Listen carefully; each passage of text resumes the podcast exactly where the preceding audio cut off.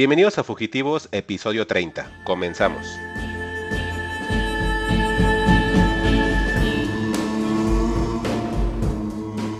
Y por eso, amigo, querríamos que usted nos ayudara a resolver nuestros problemas. El único problema que tienen ustedes, Sheriff, es que les falta valor. Fugitivos. Historias para el camino. Y estamos de vuelta en un nuevo episodio de Fugitivos. Yo soy Mike Santana y el día de hoy estoy nuevamente en los micrófonos con Juan Carlos Sillán y con Alec Palma. Y tenemos algunos temas para ustedes de cosas que hemos estado viendo en la semana y que queremos compartir con ustedes. Por ahí tenemos eh, el tema de la nueva película eh, llamada Judas and the Black Messiah. Tenemos algo de Val, de Suicide Squad, Transformers y de Made of Love. Espero que se queden con nosotros y que disfruten este episodio. Y pues, ¿qué onda, Alec? ¿Cómo estás? ¿Qué onda, Mike? Pues eh, ahí buena semana, muy bien, Mike, esperando ahí pues platicar ya por fin de la, de la nueva película del maestro James Gunn, El Escuadrón Suicida, y bueno, creo que ese tema lo vio también eh, Juan, entonces creo que se va a poner bueno el debate. ¿Y qué onda, Juan? ¿Qué nos dices? ¿Qué onda, Mike? ¿Cómo estás? Pues acá, este, dando la bienvenida a un episodio más de Fugitivos. Muchas gracias por, por escucharnos. Y pues sí, vi El Escuadrón Suicida con, con Alec, no juntos, pero nos la echamos. Y este. ¿Y tú, Mike, qué nos traes el día de hoy? Pues un buen de cosas bien chidas. pues los Transformers y Made of Love, que, ay, no sé, las dos tengo ahí como comentarios, pero estoy pensando que a lo mejor dejemos de Suicide Squad al final, porque creo que ese es como que el tema que, que, a lo mejor va a interesar más. De hecho, yo tengo como que mucho interés por saber qué es lo que piensan antes de ver la película. Uh -huh. Espero que esta película de, de, Suicide Squad no me vaya a pasar como con la peli esta de, de Justice League, o como Batman Superman, o como este la original de Suicide Squad que sigo sin verla. O sea, es que estas películas a veces sí tardo mucho en verlas porque como que no me generan mucho interés, entonces a mí me interesa un poco más eh, ver cómo es que van a traer el tema con nosotros. Y pues, ¿qué les parece si a lo okay. mejor comenzamos pues contigo, Alec? No sé. Vale, pues traemos. Pero ¿qué traemos? Las... ¿Qué traemos? Exacto. Traemos las clásicas, las clásicas ya eh, Fugitivos News. Uh -huh. Esta vez están más mexicanas que nunca. Y bueno, bienvenidos a Fugitivos News, las noticias más rancias o más frescas, depende de cuándo estén escuchando esto. Y bueno, la primera es una noticia que nos sorprendió a, a, ahí varios. Eh, se anunció esta semana que la Academia Mexicana de Cine firmó un convenio que es aplicable a partir del 2022 para que en el CONALEP en México se implementen carreras técnicas relacionadas a cine.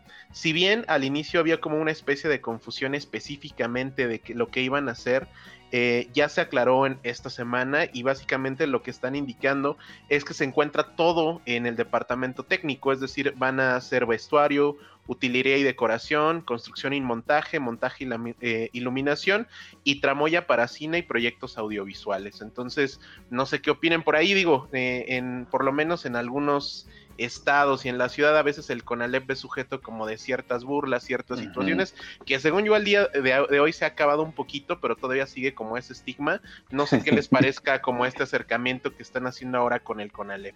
Está súper padre. De hecho, la noticia yo medio la seguí en Twitter y sí creo que despertó lo peor en, en la red social, ¿no? Y como que se dejó deslumbrar todo el, el, clasismo y la mala vibra que luego suele haber, este, y sobre todo en una carrera como, como cine, pues que en realidad no es algo que pueda estudiar cualquiera y que no puede ejercer cualquiera, y, y como que muchas dudas de, de qué se iba a ofrecer en, en el Coralep, aunque la verdad yo esperaba también que fuera algo relacionado a, cuestiones técnicas o de ayuda para el desarrollo de, de las películas y, pues está muy padre, ¿no? Que tengan más opciones para poder ejercer una carrera y sobre todo que se cubra una demanda de algo que creo que quizás está siendo muy mmm, ocupado, no creo que sea la palabra correcta, o dominado quizás por los sindicatos, ¿no? Entonces creo que es una buena forma de, de encontrar mano de obra para poder este,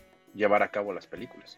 Fíjate, eh, aquí hay una situación bien curiosa que acabas de tocar, Juan, lo de los sindicatos. Mm, eh, obviamente estaba revisando la nota cuando Alec nos comentó ahí en el grupo de WhatsApp que tenemos, eh, en la cual platicamos temas, etcétera, y estaba revisando en el financiero, que es la única página que tengo abierta en mi trabajo de internet. es, el único, okay. es, el único, lugar en el cual puedo ver noticias en el financiero. Y pues sí estaban comentando que a lo mejor el cubrir este tipo de plazas de, crezca un poco lo de la situación de los sindicatos. Entonces, eh, no quiero ser paranoico, que sí lo soy siempre, pero sí pareciera que ese es el objetivo, ¿eh? Pues es que también entrar al sindicato en estas fechas es algo muy complicado, ¿no? Y, que en general es gente que, que, ya es cada vez más, más anciana y que quizás no te, no te ofrezca el, el apoyo que realmente necesitas cuando quieres hacer una película, ¿no? Porque como ellos trabajan bajo contrato y sobre ciertos horarios, a lo mejor si, si, la producción se extiende o necesitas hacer algo que ellos no quieren hacer, pues como que tu película puede, puede presentar problemas. Y es que también, por ejemplo, esto veo que es a partir del 2022, o sea, ya es el próximo año que van a empezar las carreras, pero pues son carreras técnicas, o sea, eso también hay que eh, separarlo, son carreras técnicas, no son licenciaturas, ¿verdad? Aleg en cine ni nada de eso. No, en realidad creo que es la parte que no me encantó. Yo inicialmente cuando les comenté pensé, digo, realmente eh, como verlo del lado... Eh, positivo, que iba a estar más enfocado a lo académico, ¿saben? Como a una, quizá una parte de desarrollar guion, ideas originales, escritura imaginativa, que son todos esos pasos que te pueden guiar a, a, ser un creativo, ¿no? Y sobre todo creo que no se está aprovechando mucho eso en la industria, más que obviamente por los de siempre, que, que es eh, que bueno, en Netflix ya tiene oficinas en México, Prime Video también, entonces hay oportunidad de, de plantear nuevas ideas a casas productoras nuevas y pues los proyectos de siempre son con Omar Chaparro, con, con los mismos actores de siempre, ¿no? Entonces, por ahí hay un grupo de, de guionistas pequeños que están trabajando en proyectos que, tengo el gusto de conocer, pero es bien complicado como saltar de eso a, plantearle o a pichearle algo a Netflix México. Y sí me había emocionado al principio, ya después como con la, dura realidad de que, bueno, únicamente los están metiendo en el apartado técnico, ¿no? Sí, de hecho estaba viendo que lo que coordina todo este proyecto es Luisa, eh, perdón, Lucía Gajalek, que es documentalista.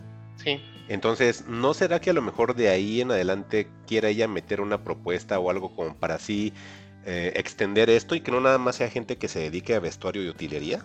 Pues ojalá, digo, en otras partes del, mundo, la industria ya ha demostrado que cualquier persona que tenga acercamientos al cine, así sea de jalacables o del recadero, ya hay, historias desde los 60 a la fecha, donde una vez involucrándote te enamoras del proyecto y te conviertes en una en un director, digo, James Gunn empezó como jalacables en Troma y vamos a hablar hoy de su película, entonces ojalá que tengamos experiencias de, cine compartidas en México, que la industria eh, le haga espacio a más personas y que esas personas hagan un propio espacio, creen sus propios encuentros, pero de momento creo que me quedo con una, un buen sabor de boca esperando que esto pueda crecer mucho más claro. está, interesante eso, la verdad.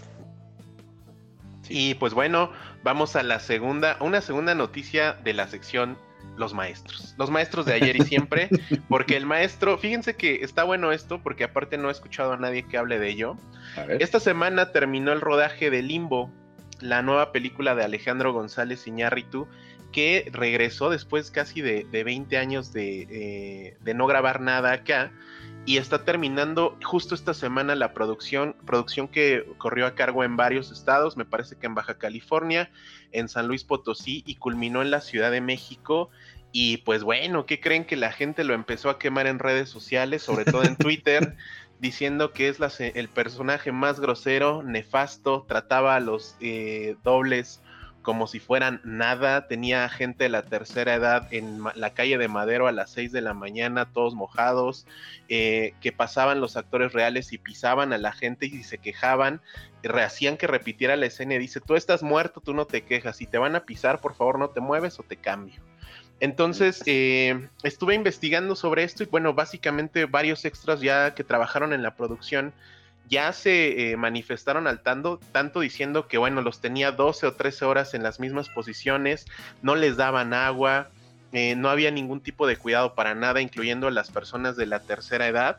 Y bueno, yo creo que la producción de Iñárritu sí se vino con todo. Eh, hasta ahora no hay mucha información del de qué se trata Limbo. Sin embargo, el Universal hace un par de semanas reportó que habían generado una batalla en el castillo de Chapultepec donde recreó la batalla del 13 de septiembre de 1847 y que fue una escena que costó más de 150 mil pesos. Entonces, pues creo que Iñárritu siendo Iñárritu, la verdad es que la última vez que, que Cuarón eh, también se paró por estos rumbos para grabar, la producción también habló muy mal de él, eh, trató muy mal a la prensa mexicana, a diferencia de las entrevistas que dio para medios solitos en Estados Unidos como Wired, Hollywood Reporter.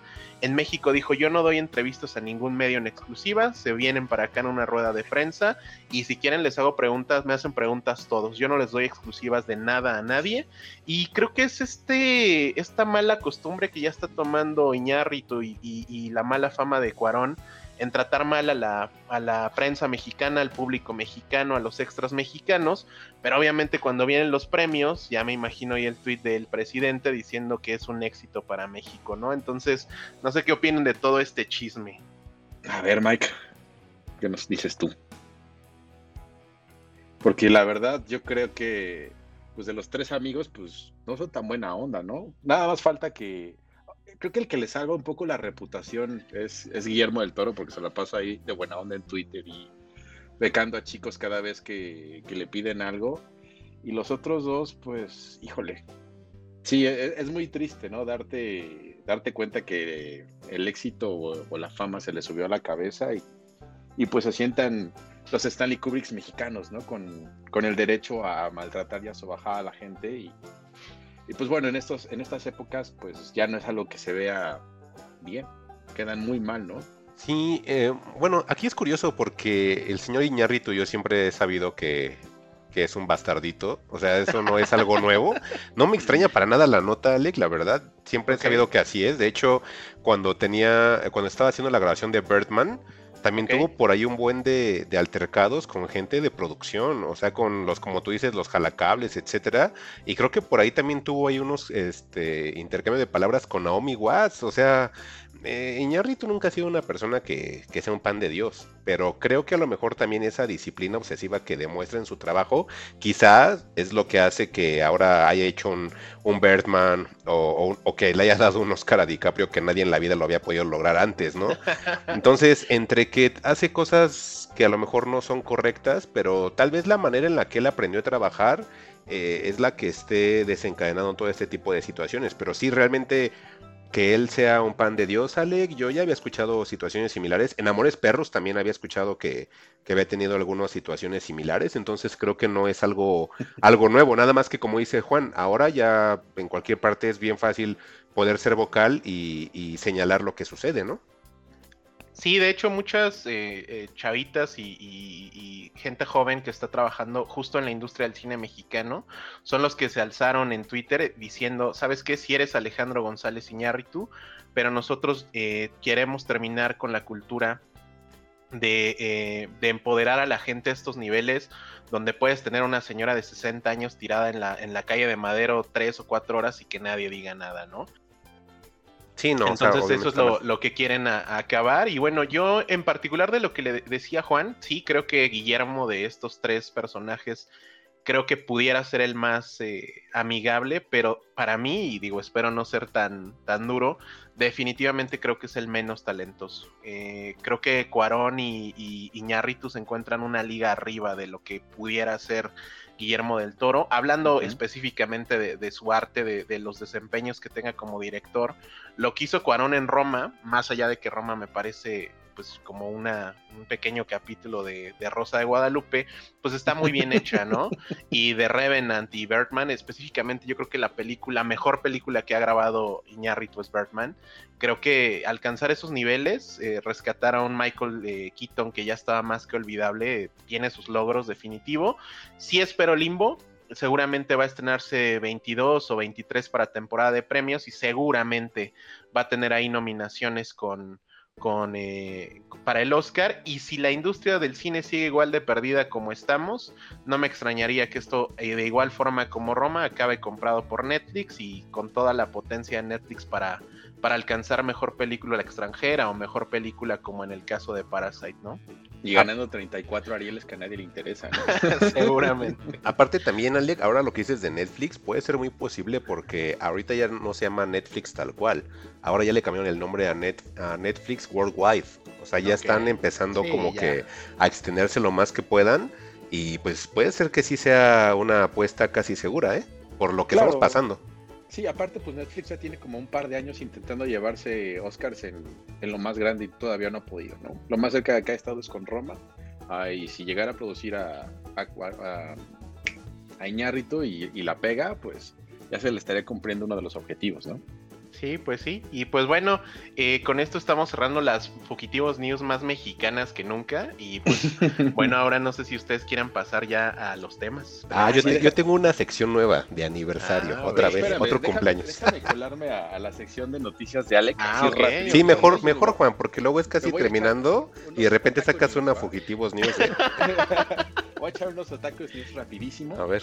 Este, en Crunchyroll anunciaron que van a hacer la que van a, pues, este, a publicar o a distribuir un anime de un manga que se llama The World's End, Harem o Shumatsu no Harem. Y la, la, premisa es muy simple, muy babosa y es erótica. Este, un virus mata al 99.9% de la población masculina, al resto lo tienen congelado, que es un 5%, y los descongelan con el único propósito de repoblar el planeta se me hizo, se me hizo destacable porque, pues en realidad es una premisa medio, medio boba, medio adolescente, ¿no? Pero, pero pues va a estar este, a finales de, año por acá con, con Crunchyroll. Y a ver, ahora sí que para todos los, los amigos otakus, fans de Alfonso Sayas, pues ahí tienen este, un producto que les puede ser este, pues, medianamente llamativo o interesante. ¿Y eso cuándo sale? Ah, yo creo que sale en temporada de invierno, Mike. O sea, ¿ya en este año? Sí, yo creo que en este año por ahí de noviembre, diciembre, va a estar, va a estar por acá. Pues buena suerte, buena suerte en Crunchyroll, ¿eh? porque llega JoJo's Bizarre Adventure parte 6. Espera, eh, eh, no, no, me eches a perder la otra noticia. A ver. bueno, ayúdame a darle entonces. a ver, échale, échale. Es que justamente este, JoJo's Bizarre Adventure ya confirma Ocean Stone, la, la ahora sí que esta parte de, este anime tan seguido y tan idolatrado por ti, igual que el manga de, del señor Hirohiro Agaraki. Este va a estrenarse igual, Mike, en, Japón a partir de, diciembre y se va a estar transmitiendo por ahí de enero del 2022, igualmente por Crunchyroll. Sin embargo, va a haber este, este distribución por Netflix ah, durante el 2022. Bueno, de hecho hacemos una afinación de la noticia.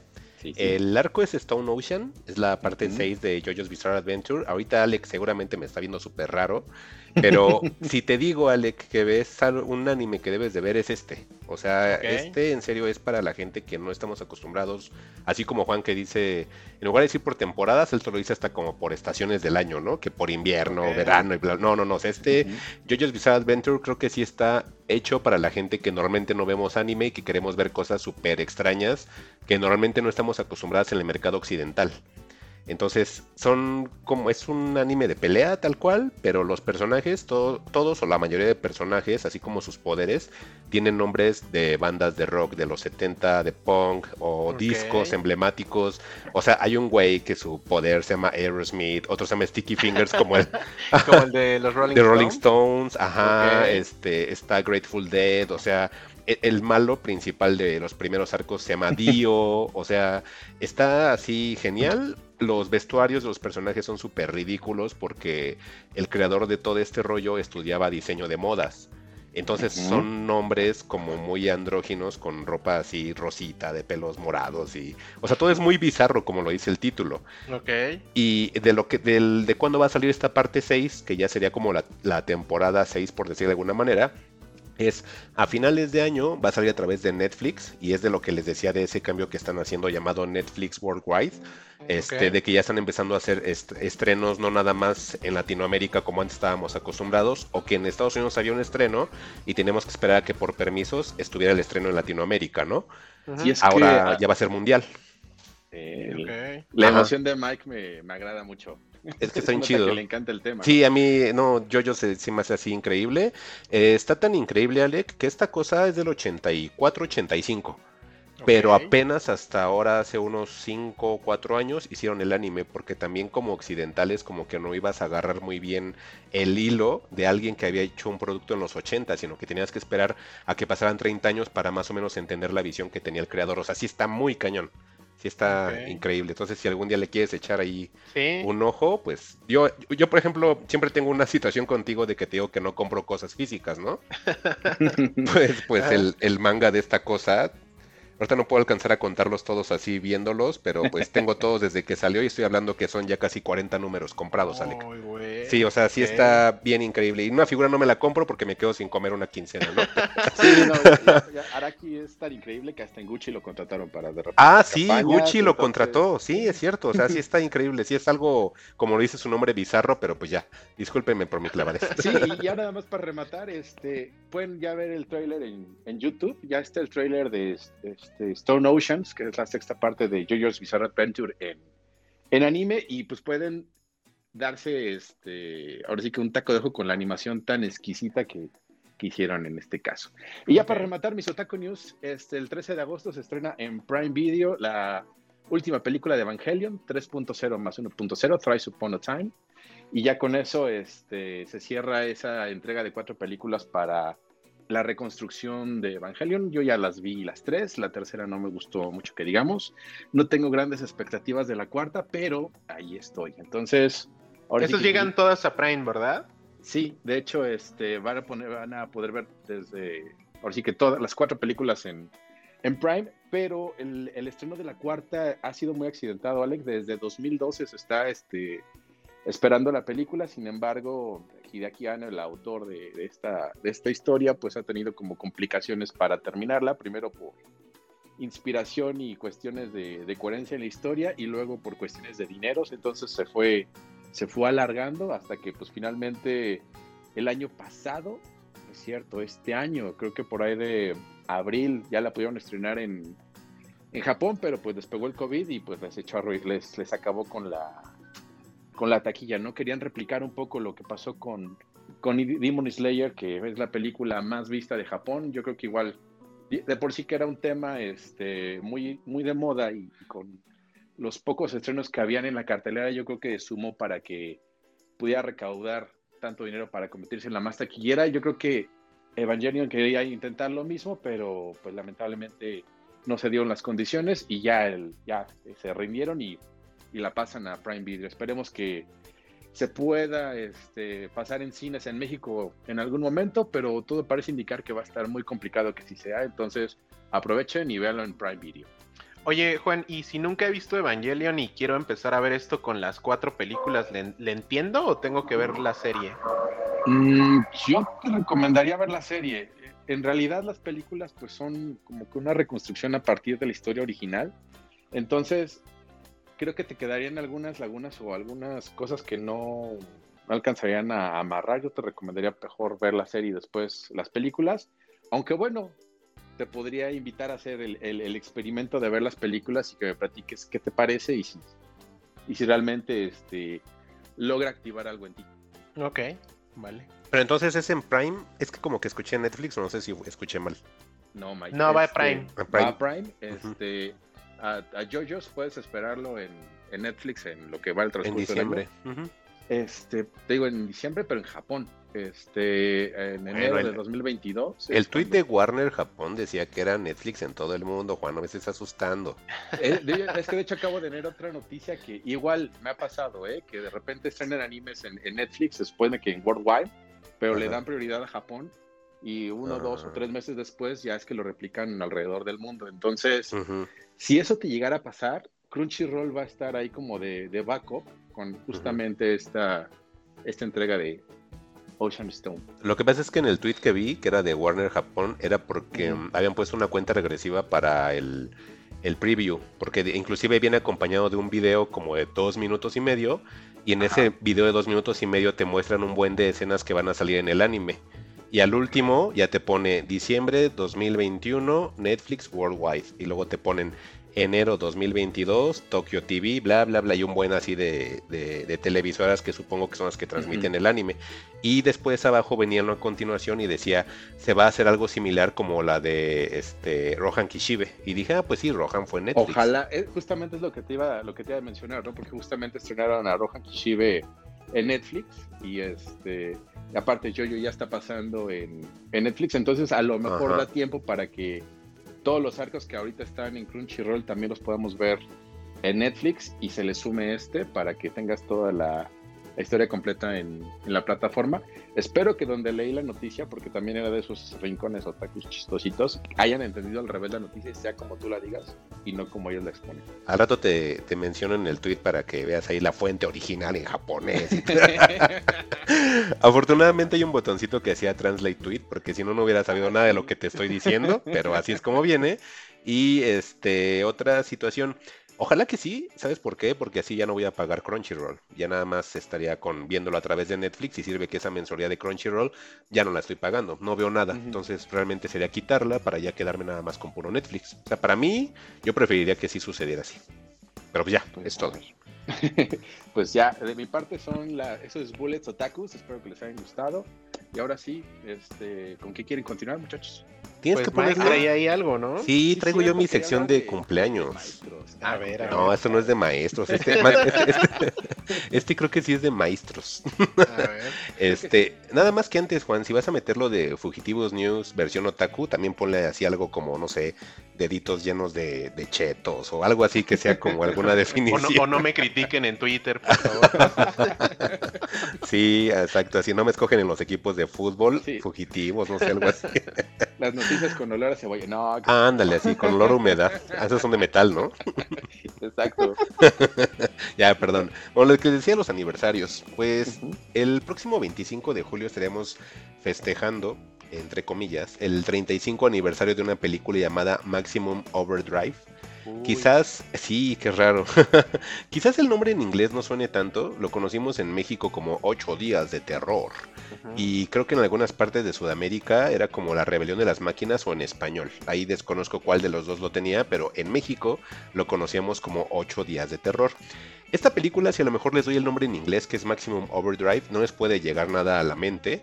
Pero si les digo que es la película en la cual sale un camión de una juguetería que al frente tiene una máscara del duende verde eh, gigante, a lo mejor más o menos la puedan ubicar por películas que salían pues en televisión abierta, salía en el 5, en el 7, esta película se salía constantemente, no sé si la ubiquen ustedes. Sí, claro. ¿Tú, Juan? No, yo no. ¿No? Es una película que como característica curiosa está escrita y dirigida por Stephen King, o Stephen King, si es la pronunciación correcta. Eh, esta es la primera película que inclusive desde el tráiler el mismo Stephen King decía, eh, si quieres hacer algo, hazlo tú mismo. Sí, horrible, sí, yo sí recuerdo eso. ¿eh? el trailer sí lo vi hace poquito y también dije, ¿qué le pasa al señor King? sí, no, el, señor King se metió. se metía muchas cosas también. sí, eh, fíjate que era bien curioso porque esta película era una especie de afrenta a Stanley Kubrick porque había sacado The Shining y Alec no me dejara mentir que tuvieron muchísimos roces al momento de hacer la película. Entonces, quiero pensar que este mensaje sí era como de, ah, pues quieres ver que si se hace, si sé hacer algo bien, lo voy a hacer yo. Entonces, sí, de, hecho, nada más hay como dato curioso del tema de, del resplandor. Pues bueno, eh, lo que siempre hacía Kubrick históricamente con, la, con las películas que él trataba, él siempre era muy respetuoso del material original.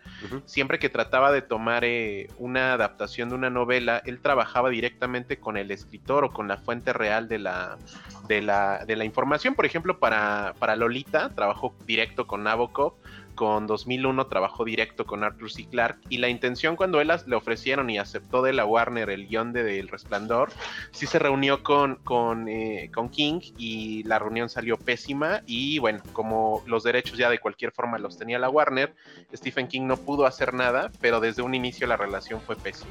Oye, Alec, pero fue como un choque de egos.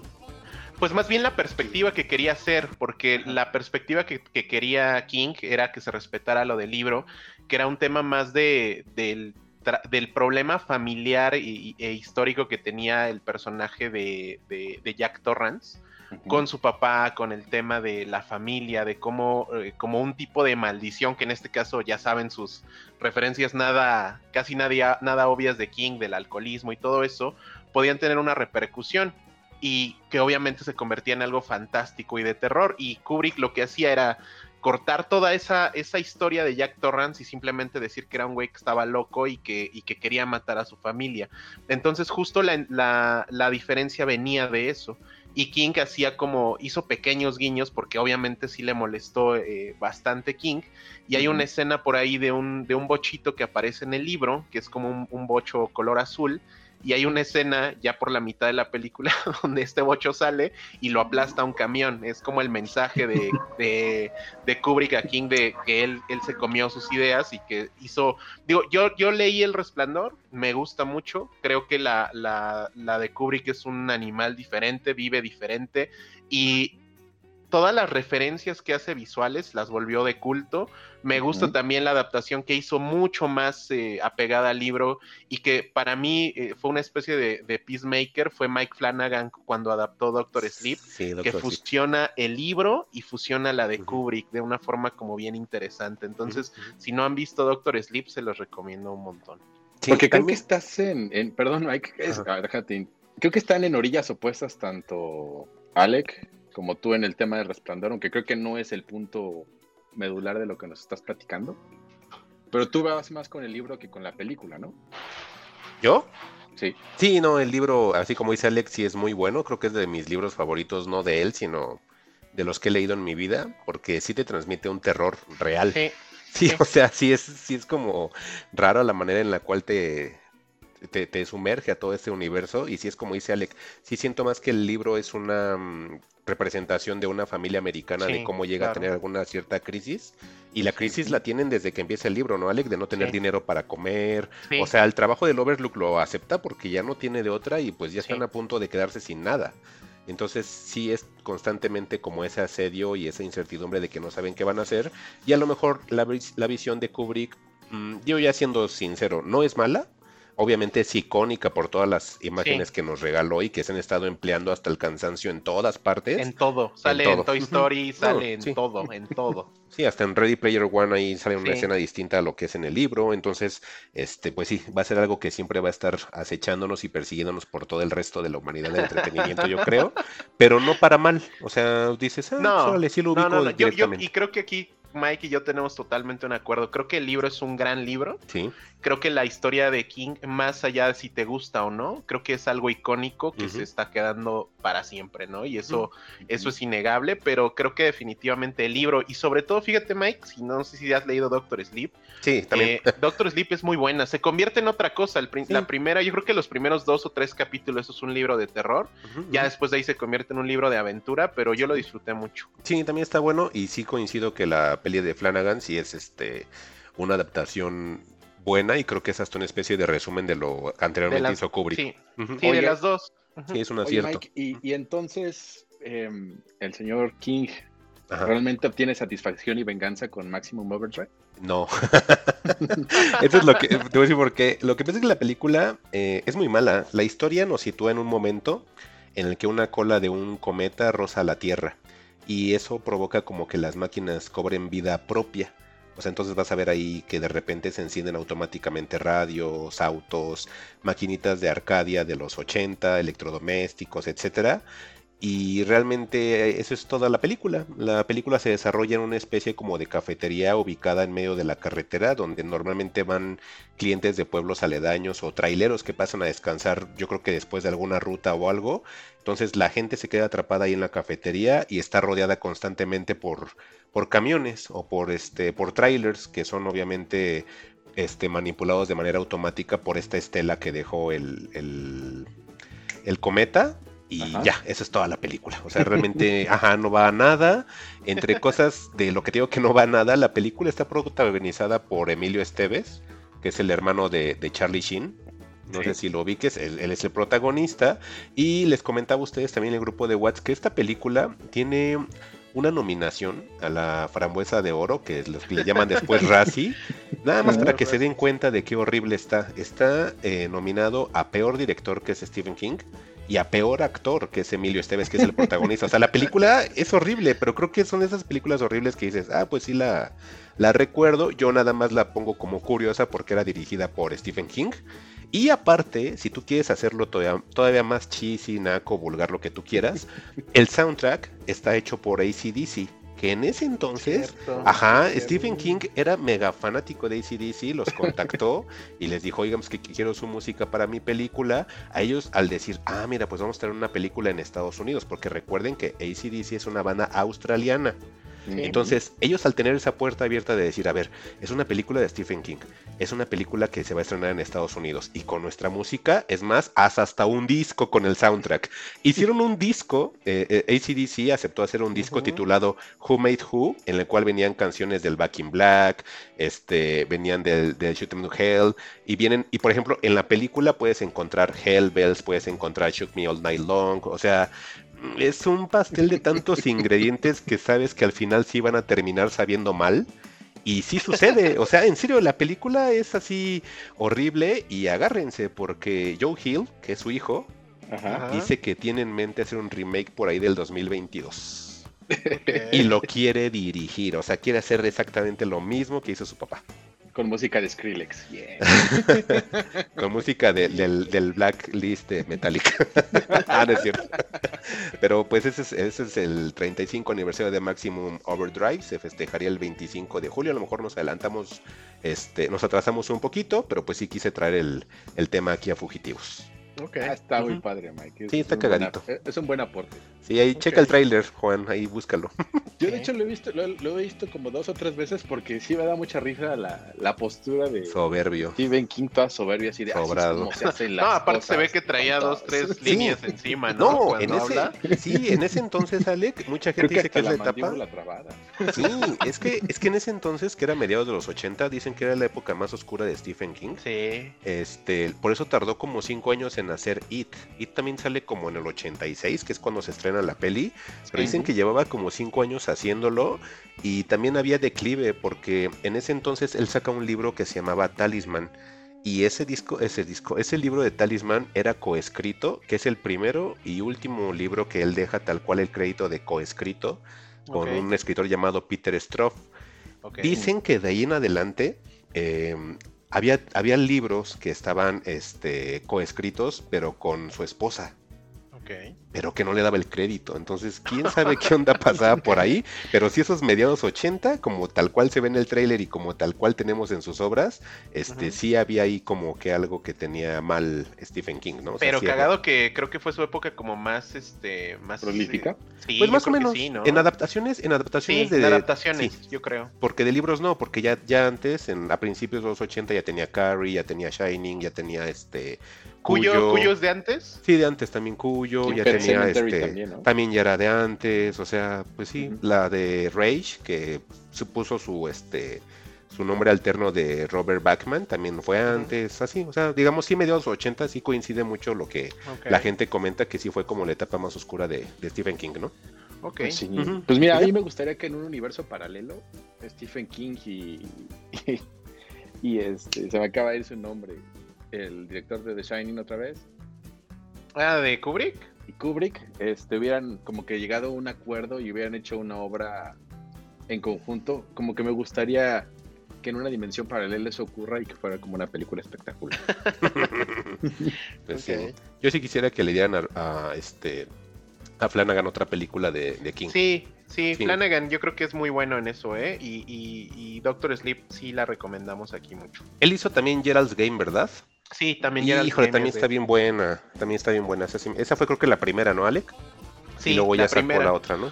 Sí, ahorita quien nos ha dejado un poquito de lejos a, King es Frank Darabont, pero híjole, yo creo que la, su versión de The Mist, yo la, yo la quiero mucho. Hay una versión que no he podido conseguir en Blu-ray, donde trae la versión normal y la versión en blanco y negro. Ah, Antes se conseguía, últimamente se empezó a agotar muchísimo, pero hay una versión en blanco y negro de The Mist de Frank Darabont que inclusive está musicalizada diferente, que también yo recomiendo muchísimo. Que esa película incluso fue como un semillero de actores para lo que después sería The Walking Dead, Sí. Sí, pues ellos agarraron. De hecho, sí. pensé que ellos lo han agarrado. Y ya, esa es mi sección de cumpleaños. Pues bueno, muchachos, pues entonces un abrazo a Stephen King. Ya no Feliz cumpleaños, Max Por favor, ya no tomes, ya no tomes, por favor. Y pues bueno, ahora sí vamos a los temas, ¿no? Sí. ¿Quién quiere empezar? Pues ustedes, ¿no? Yo hablé mucho con mi 35 aniversario. Pues vámonos si quieres con Juan, que nos va a presentar Judas y el Mesía Negro, ¿no, Juan? Sí, y, de una vez aquí los acuso de Judas, porque quedó en testimonio por en audio que la íbamos a ver los tres. Ah, sí está grabado, se ¿eh? me pasó, ¿eh? Sí, se me pasó, la verdad. Judas. Sí, sorry. Bueno, este Judas and the Black Messiah es una película que el año pasado, bueno, y más bien en estos Oscars, este levantó, hizo mucho ruido, levantó mucha, mucha polémica. Y, pues bueno, creo que era una película que todo el mundo esperaba con, en relación a lo que estaba pasando con, Estados Unidos y el movimiento Black Lives Matter y, y las elecciones este, donde pues, finalmente pierde pierde Trump y, pues bueno, un, el voto que realmente le dio el triunfo a, a Joe Biden y a Kamala Harris, pues era básicamente de las mujeres negras que se, que se supieron organizar, bueno, quisiera, quisiera entender que se supieron organizar y, se manifestaron en, en, las casillas. En realidad, este, el, la, el voto en Estados Unidos es algo realmente perverso. Creo que es un poco más perverso que como se hace en, en, México, pero bueno, ahí hay un programita de, de Netflix, o no, en, en, pocas palabras, las elecciones donde pueden este, entender cómo funcionan las elecciones en Estados Unidos y por qué les digo que son, son perversas. Pero bueno, Judas and the Black Messiah nos manda, es una película biográfica de un líder de las Panteras Negras en Chicago que se llama Fred Hampton y nos narran cómo, este, cómo la CIA empezó a perseguir a este carismático líder a través de, un ladrón de autos que, después este, meten en las filas de las Panteras Negras en, Chicago. Y, pues bueno, este, básicamente esa es toda la película. En, realidad vamos a ver a un Daniel Kaluuya haciendo de, Fred Hampton y a un la Kid eh, Stanfield haciendo de de Bill O'Neill, que es en este caso el, la persona que se infiltra, y, ver cómo era la, postura y el miedo de, la CIA y del gobierno de Estados Unidos este, con este líder, ¿no? Porque pues eh, la película te la explican muy rápido al principio y, y la hace ahora sí que alusiona al nombre muy rápidamente porque la CIA está preocupada de que como está la situación está en Estados Unidos, surja un Mesías que, sea el que unifique a todos los bandos que están en contra de, del gobierno de Estados Unidos, porque en esa época, aparte de que, están los jóvenes en contra de Vietnam, la gente está muy este, espantada con estas cuestiones de, del socialismo y la infiltración de Rusia, ¿no? Este, el, miedo a, una inminente guerra nuclear, y pues ese miedo lo sabe capitalizar muy bien la CIA para detener este, pues varios movimientos importantes y que marcarían este, a Estados Unidos, ¿no? El caso de, de, la, petición de derechos civiles este, con el doctor Martin Luther King, este, las exponencias de, de Malcolm X. Y pues bueno, la película se desarrolla después de la muerte de, Martin Luther King. Eh, la CIA pues en realidad busca que no haya este, mayor representación y que la gente no se una para que no se descontrole el país y sigan este, bajo ese mismo yugo, ¿no? Y es ahí donde vemos a, un Jesse Plemons como agente de la CIA este, buscando la manera de, llegar y complacer a, su jefe, que en este caso es Edgar Hoover, y, a través de, de la Stanley, que Stanfield, perdón, que, es un ladrón de coches que, como modus operandi este, usa una, una, placa falsa del FBI para que la gente este, que, que él detenga le empiece a dar sus pertenencias y es ahí cuando, cuando los, eh, los atraca. Al final del día es que es capturado y, y esa forma de, de, operar le llama mucho la atención a, esta gente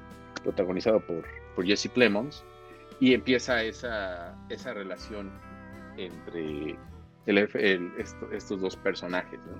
Al final, este, Bill O'Neill este, queda prendado de cierta forma por la ideología y, la, y las ganas de, trascender de, Fred eh, Hampton, porque pues, en realidad es un agente, así como la pinta la película, un agente de bien que, busca que, la gente en realidad se una por un fin y, este, y logren poner este, en su lugar las cosas. ¿no? Incluso podemos ver a más asociaciones, justamente como los Crowns, que era, era como que el, grupo que protegía al Dr. King, a, Martin Luther King, este, ahí. Este, también vemos que se cuela a, una reunión de, pues, de blancos que podríamos denominar como, como rednecks, pobre, blanca en, en Chicago, que, que pues con su labia logra, logra hacerlos entender que están en un frente común y, los une los une a su causa.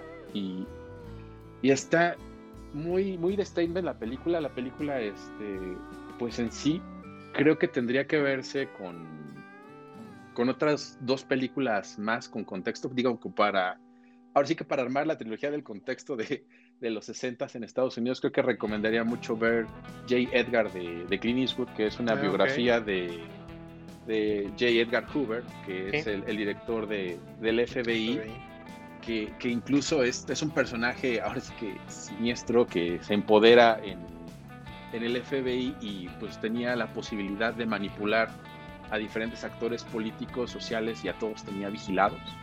Este, y la otra película sería Selma, que justamente retrata este, las marchas donde Martin Luther King este, em, empieza a, hacerse de, ese nombre y, como ahora sí que la parte modular e, e importante de, ese movimiento de, derechos civiles. Entonces, aprovechen que pues está en HBO Max, está desde hace una semana o dos, creo que va a estar ahí un, gran rato.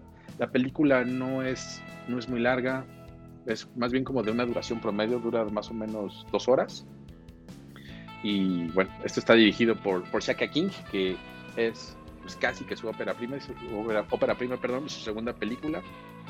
Y antes de eso, pues, había hecho una película que se llama New Wedding, una cosa así. Este, no la recuerdo muy bien, pero este es ahora sí que su trabajo más llamativo hasta el momento. Eh, seguramente sabrá que también está producido por, por Ryan Coogler.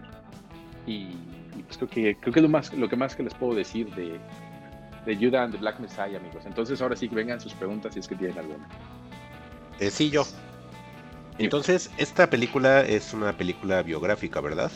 Así es. Porque mencionas a Fred Hampton. Sí, es una película biográfica. No alcancé a, escuchar bien. Eh, Daniel Kaluuya, ¿qué papel hace? Es Fred Hampton. Ah, ok. Es el chavo de Get Out, ¿verdad? Sí. Es el chavo de Get Out y pues también, yo más bien yo no vi Get Out, pero lo recuerdo por un episodio de Black Mirror, donde están como que atrapados en un, en un mundo donde tienen que hacer créditos a través de andar pedaleando en una bicicleta. Sí, sí, también, Ahí lo recuerdo a este actor inglés. Ya, ya ve Get Out, Juan. Ya cuántas veces lo hemos mencionado y sigues sin verla y tienes que verla. Está bien buena. Ok. Te vas a enamorar de, de, este. ¿Cómo se llama? De por sí que me. El maestro. es, yo creo que ahorita sí podríamos decir que el maestro Daniel Kaluuya, porque en realidad es una una actuación que sí te transmite mucho el, feeling mesiánico y, de unión que te haría este, este personaje histórico para, para la época. Ah, ok, sí, sí la voy a ver. Sí, yo sí ya tenía ganas, pero pues pasó una situación, luego otra y luego otra y no la vi, perdón. Oye, oye Juan, y yo quería preguntar, digo, trayendo esta declaración este, bastante atrevida que hiciste fuera de micrófonos, ¿que te gustó más que de que Blacks, te gustó menos esta que Blacksman de, de Spike Lee? Sí, a mí me gustó más este la de Blacksman que, que ayudan de Black Messiah. Sin embargo, creo que son, estamos hablando de cosas, aunque son el mismo tema, creo que son tratamientos diferentes. Sí, porque la de Spike Lee es más comedia, ¿no? Tiene un tono más de comedia. Es lo que iba a decir. Ajá, exactamente. Aquí esta película es, está tratada con toda la seriedad del asunto por, ahora sí que el clima que se vivió en Estados Unidos y, la idea del director, ¿no? La de eh, Blacksman, pues sí, ahí tenemos como que el típico humor de, de Spike Lee. De Spike Lee. y, al final, pues en, en, Blacksman, pues el, madrazo viene hasta el final, ¿no? Donde te mete esas escenas este, de lo que está pasando en Estados Unidos a la actualidad, con todo lo que provocó Trump y, sus movimientos supremacistas. Y es ahí donde, donde todo te. Ahora sí que te corre el frío por la espalda, ¿no? Y aquí más bien te estás enterando de de la vida de un personaje que, pues en realidad, pues en, estos lares, pues no sé ustedes, pero yo no conocía nada de Fred Hampton.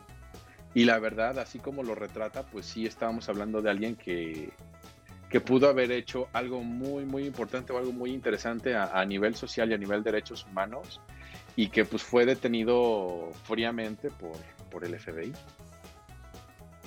Insisto, entonces sí es muy distinto obviamente a la otra, ¿no? Sí. Aparte no trata de Adam Driver, nada que ver. Digo, y aquí nada más agregando como a las grandes recomendaciones que hizo Juan, Selma yo creo que es una gran película eh, que habla sobre, sobre estos temas. Y hay otra que es un poquito más, eh, pues eh, también habla sobre mucho del tema de la negritud o de lo que es ser afroamericano. Eh, que está justo actuada y protagonizada por la Kate Stanfield, pero está dirigida por Boots Riley, que se llama mm. Sorry to Bother You. Esta película, si no la han visto, se las recomiendo también un montón. Es como un viaje ahí medio psicodélico entre un, un, eh, un, pues un bueno para nada, que es el personaje de la Kate, y se convierte en un vendedor telefónico que hace voz de blanco. Y literalmente un blanco dobla su voz y se va a convertir en una cosa súper bizarra. De los finales más bizarros que he visto en películas en mi vida, pero creo que se los recomiendo. Digo, está más en la onda ya no de denuncia tal cual como en un drama, como puede ser yo creo que Judas and the Black Messiah, pero creo que está, está, está bien lo que, lo que dijo Juan, como ligar, no solo quedarnos con esto, por ahí también está Blacksman, a mí personal no me encanta, creo que sí es una buena película, y también Selma de Ava DuVernay, creo que es una gran, gran película. Sí, Selma, si no mal recuerdo, Alex, si no corrígeme, creo que todavía estaba en Prime Video. Y la de J. Edgar, es así la, la chica que estaba todavía en, en HBO. Y pues, digo, a, a, Clint Eastwood no le sale tan bien la película, de hecho, cojea de muchos lados. Sí, sin embargo, de las malitas. Sin embargo, enterarte de, este personaje siniestro, que en realidad este sí es un personaje siniestro en, en, en J. Edgar, que incluso los mismos presidentes este, tenían miedo, que incluso también se le, se le acusa de haber conspirado en los asesinatos de los hermanos Kennedy, tanto John como Robert. Y, era un personaje tan, así que tan siniestro que tenía expedientes y archivos de, todos, de todas las personas que él creía de interés a, nivel de detalle pues, terrorífico, ¿no? Sabía quién era tu mujer, tu esposa, dijo dónde vivías, con quién te acostabas, si tenías este si eras infiel o no, si eras homosexual o no. Incluso también eso es algo que, que trata en la película Clint Eastwood, eh, que existe la teoría de que en realidad era un homosexual reprimido y que de ahí su, su fobia por casar a, homosexuales de la época, pues también es el, el, el, autor de, pues, del macartismo, que es esa cacería de brujas que existe en Estados Unidos contra estos personajes que puedan ser socialistas o que tengan este, ideas socialistas y los, los tacha como traidores y, busca acabar con ellos. ¿no? Entonces, J. Edgar creo que les puede dar una gran referencia de por qué este, se había puesto el dedo sobre, sobre Fred, Hampton de esa manera. Y pues bueno, Selma para entender un poquito de lo que venía atrás de, lo que le pasa a Fred Hampton. Claro. Y pues bueno, ya, ya de mi parte sería todo. Si ya son todas sus preguntas, amigos, creo que podemos pasar a cosas. ¿Cómo llamarlas, Alex? ¿Cómo ah, llamarlas, Nada más una cosa. Ahorita quise ver la de Sorry to Bother You porque me acuerdo que hace tiempo estaba en Prime y ahorita que la quise ver ya dice que no está disponible ya en mi área. Está bien bizarra esa película. Ah, eh. o sea, pero bizarra super cool. La verdad es que neta al final, cuando yo lo vi, no voy a mencionar absolutamente nada. Solo puedo decir que esto es más como una Sorry to Bother You. Es, es una obra que le llevó a Boots Riley casi 20 años de su mm, vida. Eh, porque además es un, es un libro que él ya había escrito con el mismo nombre pero está, es un viaje, neta es un viaje psicodélico muy cabrón y el final está impensable, o sea, no te imaginas ni siquiera lo que está pasando en realidad cuando ves ese final, eh, La verdad es que está, está muy buena. Sorry to Bother You la recomiendo muchísimo. Eh. Ah, sí la quiero ver. Y es que ahorita quise buscarla en Prime y ya dice que en mi zona de prietos ya no está. Entonces, sí estaba. Entonces, Pero entonces ya para, ya para cerrar, Juan, ¿sí la recomiendas? O más bien, ¿recomiendas como un mood más serio? Es, como más, eh, digamos, por lo que entiendo y por lo que te escuché, se siente como más, más en lo políticamente del drama a la denuncia que como un filme más digamos, por la línea de la denuncia, quizá por un lado más chistoso de comedia. Mira, yo creo que es una película muy seria y política. Ahora sí que. Yo, yo lo que podría destacar es que en realidad. Creo que siempre, últimamente la, la, gente se queja de que la visión del director siempre es de un hombre blanco, ¿no? Si haces una película de mujer, ¿por qué la dirige un hombre? Si haces una película de negro, ¿por qué la dirige un blanco? En este caso, este, son actores comprometidos con, su personaje, en este caso, tanto Daniel como la Kid, y el director Shaka King. Ahora sí que son, son negros representando problemas de la comunidad negra y la historia negra, ¿no? Entonces, le dan el tratamiento y el tratamiento correcto, yo creo. Yo creo que por eso se tendría que ver esta película y hacer esa, esa mm, pues, reflexión, por así decirlo, ¿no? Porque ahora sí tenemos la visión de los afectados en una historia donde ellos son los actores y no le está contando un tercero o alguien que estuvo de lado. Sí, yo, yo sí la voy a ver. Yo ahora sí me comprometo a verla y, y sí, ahora sí ya. Pues yo les traigo una nueva forma de explotar la nostalgia, como luego a veces dice Juan. En esta ocasión es con Transformers War for Cybertron, que es una trilogía traída por Netflix. Esto es como algo... Mm, eh, vamos, digamos, como a sustituir un poco lo del Em, hate que había generado Masters of the Universe y yo creo que ahora lo podemos transpolar con Transformers. Transformers es una franquicia bien curiosa que nunca ha podido como despegar en tiempos contemporáneos, como que se quedó creo que en la onda de los Beast Wars, que eran los Transformers que se hacían como animales, no sé si ustedes los ubiquen de niños. Sí, claro. Ajá, entonces creo que eso es como que el periodo más exitoso que llegó a tener eh, la franquicia, pero eso creo que estamos hablando más de 20 años, ¿no? Pero, ni, lo de Michael Bay, ¿te parece como... Eh, no, pero en la onda esto de, ah, serie de televisión. No, en películas pues ya me queda totalmente claro que Michael Bay es otra cosa, ¿no? Pero como así en caricaturas o programas de televisión, pues creo que esa es la última itineración que creo que es la más exitosa que hemos tenido, porque también el, target de Transformers han sido niños de 7 años. Entonces sí, ya hasta los diseños eran distintos, etcétera, pero aquí en esta versión de Netflix lo que me gustó es de que vuelven a traer a los Transformers, pero de la G1, como le llaman los fanáticos, o que es la generación de los 80. O sea, no sé si recuerden que había un Transformer que era un Walkman, eh, Optimus que era un trailer así como, pues todo ochentero, ¿no? Entonces los diseños que ustedes conocían de Transformers los retoman en esta nueva entrega. Deja que pase nada el de, la, el de las pizzas que se está estrenando moto. este, lo que les decía es que. Transformer. Sí, es una moto Transformer también. La, la, lo, lo, que me resultó muy atractivo fue esto: que el arte de los Transformers era todo basado en la primera generación, que es la que yo vi de niño, que tenía como 7, 8 años. Entonces es exactamente la misma. Em, nos hacen, mm, nos, nos sitúan en un escenario en el cual Transformers tiene historia. No sé si porque ahora saben que tenemos 35 para arriba y que a lo mejor ya queremos ver una historia, no nada más ver a los, a los robotcitos moviéndose. O comprar mm, juguetes. O comprar juguetes. Ahorita voy para esa parte, porque también obviamente esto como Masters of the Universe.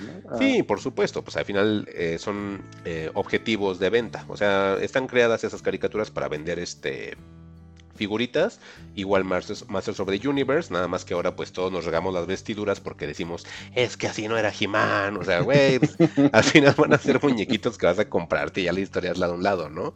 Pero aquí, en esta situación es algo muy curioso y a lo mejor va a llamar la atención a varios públicos. ¿Por qué? Porque los guiones, ah, primero que nada, Transformers está separado en trilogía, entonces son tres partes. La primera parte se llama Siege, la segunda Earthrise y la tercera que es la que apenas terminó se llama Kingdom. Eh, como particularidad que les comentaba que aquí viene lo, que a mí me resultó atractivo, es de que las tres partes están dirigidas por japoneses, por Takashi Kamei, por Kazuma Shimizu, que son los encargados de, de, distribución de juguetes de Transformers en Japón a través de Takara. Y están escritos por George Kirsky, que él, este, él había trabajado en series de Cartoon Network como Megas XLR, en series de Cartoon Network a lo mejor para adolescentes un poco más contemporáneas, o ya como de finales eh, de, 2010 más o menos, que es lo que está trabajando este, este escritor. Entonces este, es, este, esta amalgama es como muy curiosa, porque tiene todo ese espíritu japonés, pero están adaptados para que Occidente lo podamos consumir. Inclusive como algo curioso, las primeras dos partes que es capítulo 1 Siege y capítulo 2 este, Rise, pueden encontrarlos en Netflix con doblaje en japonés. Y sí te da una visión totalmente distinta de Transformers. O sea, llegas a decir, oye, creo que los Transformers que yo conocía en toda mi vida no era lo que yo creía. O sea, sí, sí cambia bastante el que tú disfrutes la serie de un, de un idioma a otro.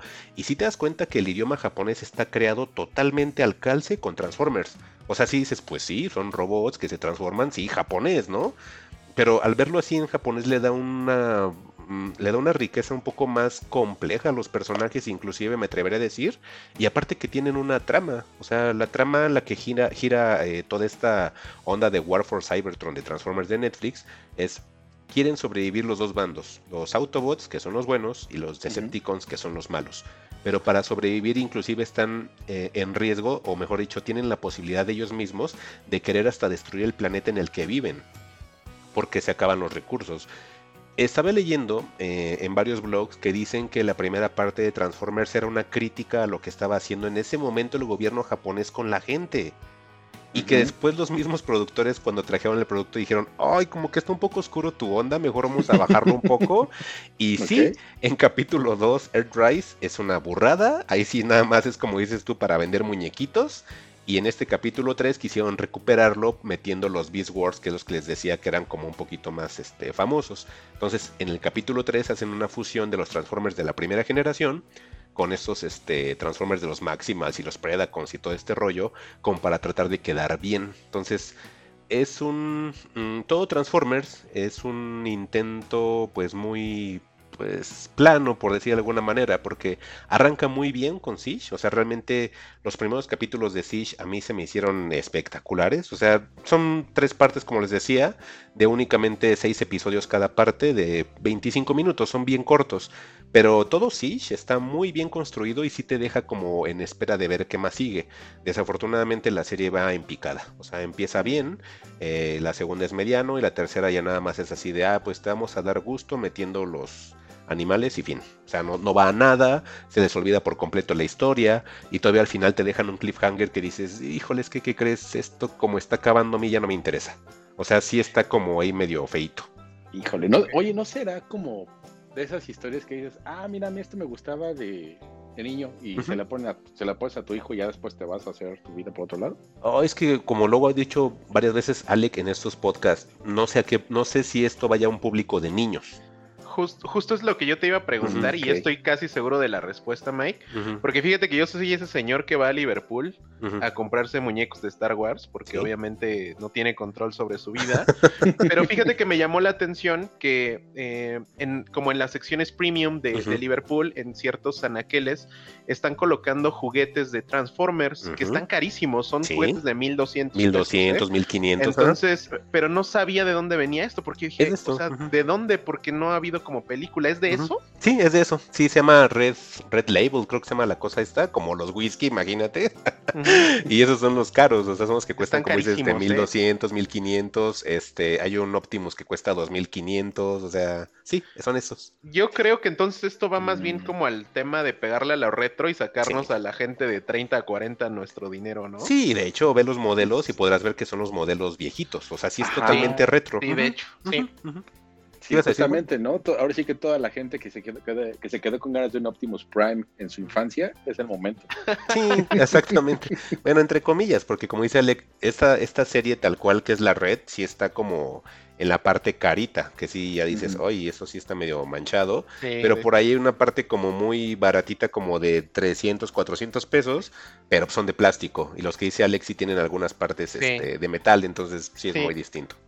Pues y nada más quería traerlo por si alguien como que tiene por ahí un poquito de la nostalgia, sí les recomiendo ver uno que otro de los episodios nada más para que al menos disfruten los modelos, porque realmente el arte es como una combinación entre animación tradicional y CGI, entonces eso le da un aspecto a los robots muy chido. Entonces, aparte escuchar el típico cuando se transforman. Ah. Ajá, y verlos en japonés. O sea, traten de ver uno o dos episodios de la primer, del primer capítulo de Fish, que salió en el 2020. Nada más para que vean los personajes, eh, vean cómo es el, doblaje en japonés. Y, y sí les cambia muchísimo la visión. A mí fue creo que de lo que más me llamó la atención y continuar con la serie. Desafortunadamente, en la última parte que es Kingdom, ya no vienen las voces en japonés, nada más vienen en inglés y en español. Sí, y baja mucho. O sea, sí, sí restó mucho la, la, intensidad de los episodios y yo ya venía con dos partes en japonés, ya tenías más o menos la personalidad de cada uno de los personajes y ahí como que se pierde totalmente. Yo pensaba que era una onda mía, pero leyendo así eh, en Twitter, mucha gente se enojó en Estados Unidos porque la gente que llegó a ver como nosotros, este Beast Wars en inglés obviamente, pues se molestaron mucho que porque decían que el, el Optimus primitivo, no me acuerdo cómo se llama el simio, pues que el actor no le llegaba ni a los talones al actor que ellos vieron de niño. Y así empiezan a hacer comparativas, ya sabes los de siempre, ¿no? Pero sí que están muy molestos con el doblaje. Oye, pero yo recuerdo que ese Optimus daba más hacia... No, sí hablaban, pues que todos eran, todos eran... pero ya sabes la voz así. Eh, pues es que era para niños, es lo que también digo. Sí, no, no hay nada de trasfondo. O sea, aquí te digo, la uno si dices, ay, qué clavados los Transformers, ¿no? Que ya vayan al psicólogo, ¿no? pero ya lo demás Por Spike Lee, ¿no? Dirige Spike Lee, me comentas, ¿no?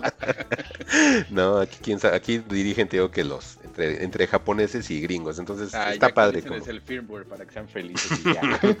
Pero seguramente si hay un capítulo 4 lo voy a ver por morbo, ya vi tres, ¿no? Entonces ya. Pues mira, la ventaja es que Netflix tiene la, la posibilidad de, de, ponerle un por uno o por dos de velocidad al capítulo. Ah, qué grosería. Yo nunca los vería así. No, Juan, qué horrible eres a veces. Fíjate que, eso me sirvió mucho, pero en YouTube para ver las repeticiones de, los Juegos Olímpicos, porque luego eran así ah, como muy largas y los, comentarios eran muy asquerosos. Entonces, pues con eso podías este, ganar un poco de tiempo. Ay, qué valor ver Juegos Olímpicos, yo ni los podría ver, fíjate. No, pero bueno, Luego, hablamos de eso, ¿eh? no estuvo tan mal. No, y pues ya ese es, digamos que todo lo que les quería traer. Nada más era como para decirles, hay Transformers, véanlos, están curiositos, fin. Y, compren juguetes. Y compren juguetes y si no quieren comer una quincena, como les decía, ¿no? Y ya, pues bueno, el maestro Alec Palma creo que se, se, se, vistió de gala, se puso su corbata de moño y nos va a hablar de algo muy profundo e interesante. Ah, sí. Sí, pues yo iba a traer otra cosa, pero Mike dijo que no va a haber cinema en este podcast. Tiene que haber cinema. Tiene, que haber... toda la razón, porque vamos al ratito a atascarnos de pura basura. Eh. Pero eh, ya había escuchado yo de este documental. Es un documental que se estrena exclusivamente por Prime Video. Es un proyecto que se adquirió a nivel global con Val Kilmer y con la productora que lanzó. Los derechos de distribución los hace, los tiene A24, o sea, de A24. Entonces está como ya este prestigiosa compañía que como que agarra ciertos proyectos, ¿no? No sabía mucho qué esperar de este documental.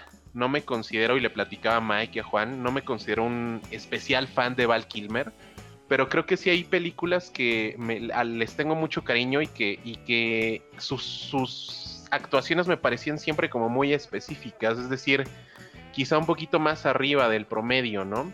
Eh, tuve la oportunidad de verla el día de ayer y la verdad es que desde el inicio es bien sorprendente porque, pues de nuevo, al no ser fan, no estoy como tan enterado y no sabía qué había sido de la vida de Val Kilmer en los últimos años, solo sabía que no lo había visto tan presente. Y pues inicia el documental, que espero que no sea spoiler, eh, pues con un Val Kilmer eh, que ya no puede hablar. Val Kilmer tuvo en el 2019 cáncer de garganta y le removieron la laringe. Entonces, eh, pues ya no puede hablar. Eh, ¿Cómo habla Val Kilmer? Tiene, le pusieron como, hay un, hay un, tiene un proceso, ese nombre no me acuerdo cómo se llama ahorita, se llama laringotomía. La ah, perdón.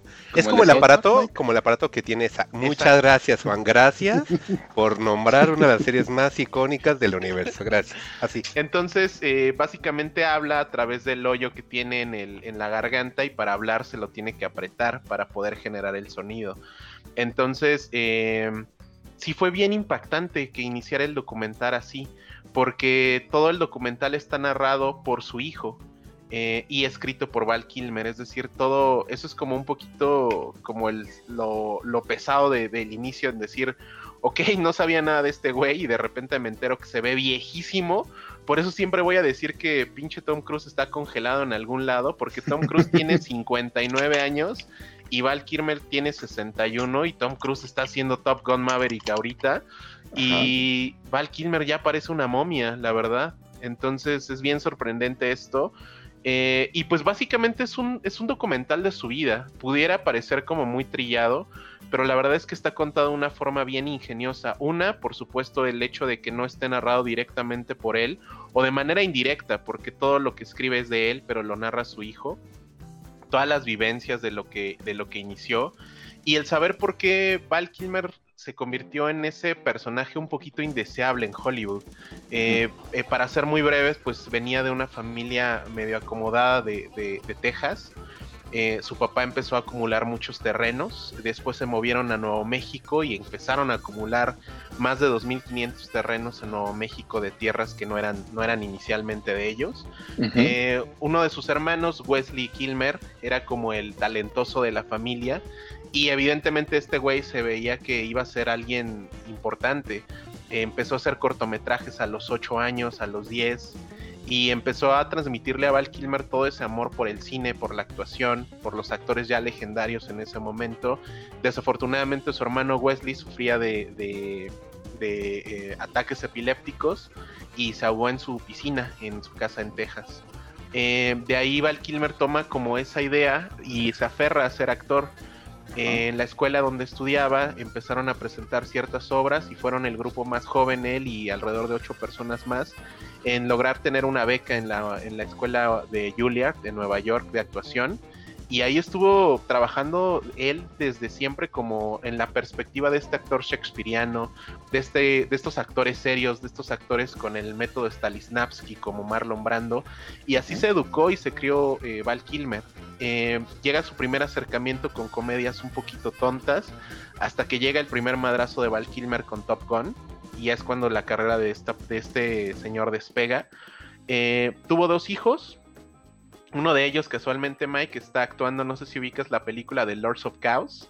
La película está de metaleros, el hijo de Val Kilmer actúa en esa película. Entonces, eh, pues bueno, em, la película resume un poquito de su vida. Resume eh, los fracasos, los éxitos, el divorcio, el acumular deudas, el empezar a ser rechazado de trabajos. ¿Por qué? Porque se le consideraba pues un güey bastante difícil para trabajar, justamente por eso, porque... Porque era rico, ¿no? No, porque venía de, de escuelas de arte. Porque este ah. güey se había estudiado para actor, para actor, porque él su visión de la del arte era Marlon Brando. Y recordemos que trabajar con Marlon Brando era la cosa más basura del mundo. Este güey te decía, si hoy no quiero, no actúo, y se iba. O cambiaba las líneas, o él llegaba como con Francis Ford Coppola cuando hizo eh, Apocalipsis Now, donde cuando llega Marlon Brandon al set dijo, mira, yo no leí tu guion, no lo voy a leer, mejor platícame de qué es mi personaje y, qué voy a hacer. Y ahorita yo te invento unas líneas bien chidas. Eh, un poquito empezó a hacer eso Val Kilmer, obviamente eso le pesó a la industria, lo, empezaron a considerar indeseable. Recordemos que hizo Batman Forever, el güey dice que básicamente fue la, peor etapa de su carrera, pero hay unos, hay unas flashbacks eh, a, cómo era su vida y a cómo está ahorita.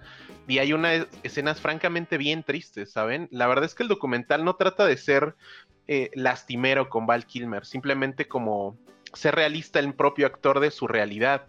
Eh, acude a una sesión en Texas, donde pues es una zona de totalmente cowboy, y ven la película esta Tombstone, no sé si la ubiquen, una de vaqueros, que ¿saben quién dirigió Tombstone? El papá de Panos Cosmatos. George Panos Cosmatos dirigió eh, Tombstone y su hijo Panos Cosmatos dirigió Mandy de Nicolas Cage. Pero bueno, eh, y en esa, en esa reunión pues hay pura gente pues del, sur de, de, Estados Unidos. Eh, pues muy fans del trabajo de Kilmer, la mayoría de ellos country boys, country girls, donde pues se toman la foto, hubo una proyección, pero de verdad yo creo que son más de 1500 personas que lo van a ver, lo idolatran. Y el güey dice que se para en una esquina y dice que no le gusta estar ahí, porque se siente como el típico caso de los actores, donde le van a enseñar ah, fotos y que le firmen fotos de cuando era joven, guapo y talentoso. y él ya definitivamente está en un estado físico muy, muy, muy mal. También hay unas escenas que hacen en Comic Con donde la gente va a firmar, la mayoría de ellos nerds que van a firmar, que le firme cosas de Batman. Y el güey se pone muy mal, se pone a vomitar en un bote, lo sacan, tiene que regresar. Y evidentemente lo hace porque es su único medio ya que tiene para subsistir, ¿no? Em, ya por el final hay una parte que igual consideré como muy dolorosa por el tema de justo de que él venía de darse cuenta en el 2014 que su carrera no iba a ningún lado, que nadie quería trabajar con él y él siempre fue, como les digo, un güey muy académico. Eh, uno de sus ídolos fue Mark Twain y se, decidió a escribir una, película sobre Mark Twain, pero él decía que antes de aventarse a hacer la película, que él mismo iba a producir, porque vende los 2.500 metros que poseía Nuevo México, los vende, para poder arrancar la producción de esto, él decide escribir un monólogo sobre Mark Twain y montarlo como una obra de teatro. Él se, disfraza con, prótesis y todo ah, de Mark Twain, le sale súper chingón. Esta obra de teatro estuvo en varios estados de, Estados Unidos y estuvo promocionándolo inclusive con Jimmy Kimmel eh, y la verdad es que se veía increíble. El güey se veía por fin haciendo lo que él quería hacer, que era teatro, que era actuaciones de verdad, eran guiones que él había escrito. Y le empezó a ir muy cabrón. Ya tenía inclusive un deal con un, eh, con un productor en Nueva York para, traer, para llevar esa obra a Broadway a lo cabrón. Y cuando iba a empezar la gira por Iowa, eh, se despierta en llenado en vómito de sangre y es cuando descubren que tiene cáncer de garganta y le quitan la laringe. Entonces la verdad es que es bien duro el documental. Te habla de un güey que pudo haberse perdido en la depresión. De inmediato empezó a hacer arte. Es un güey bien artístico.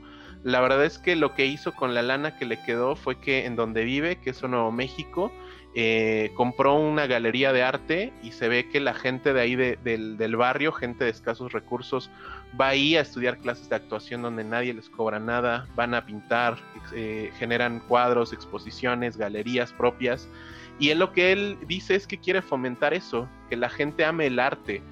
Y, y creo que el mensaje está bastante chingón porque él dice que pues la industria ha cambiado un montón, ¿no?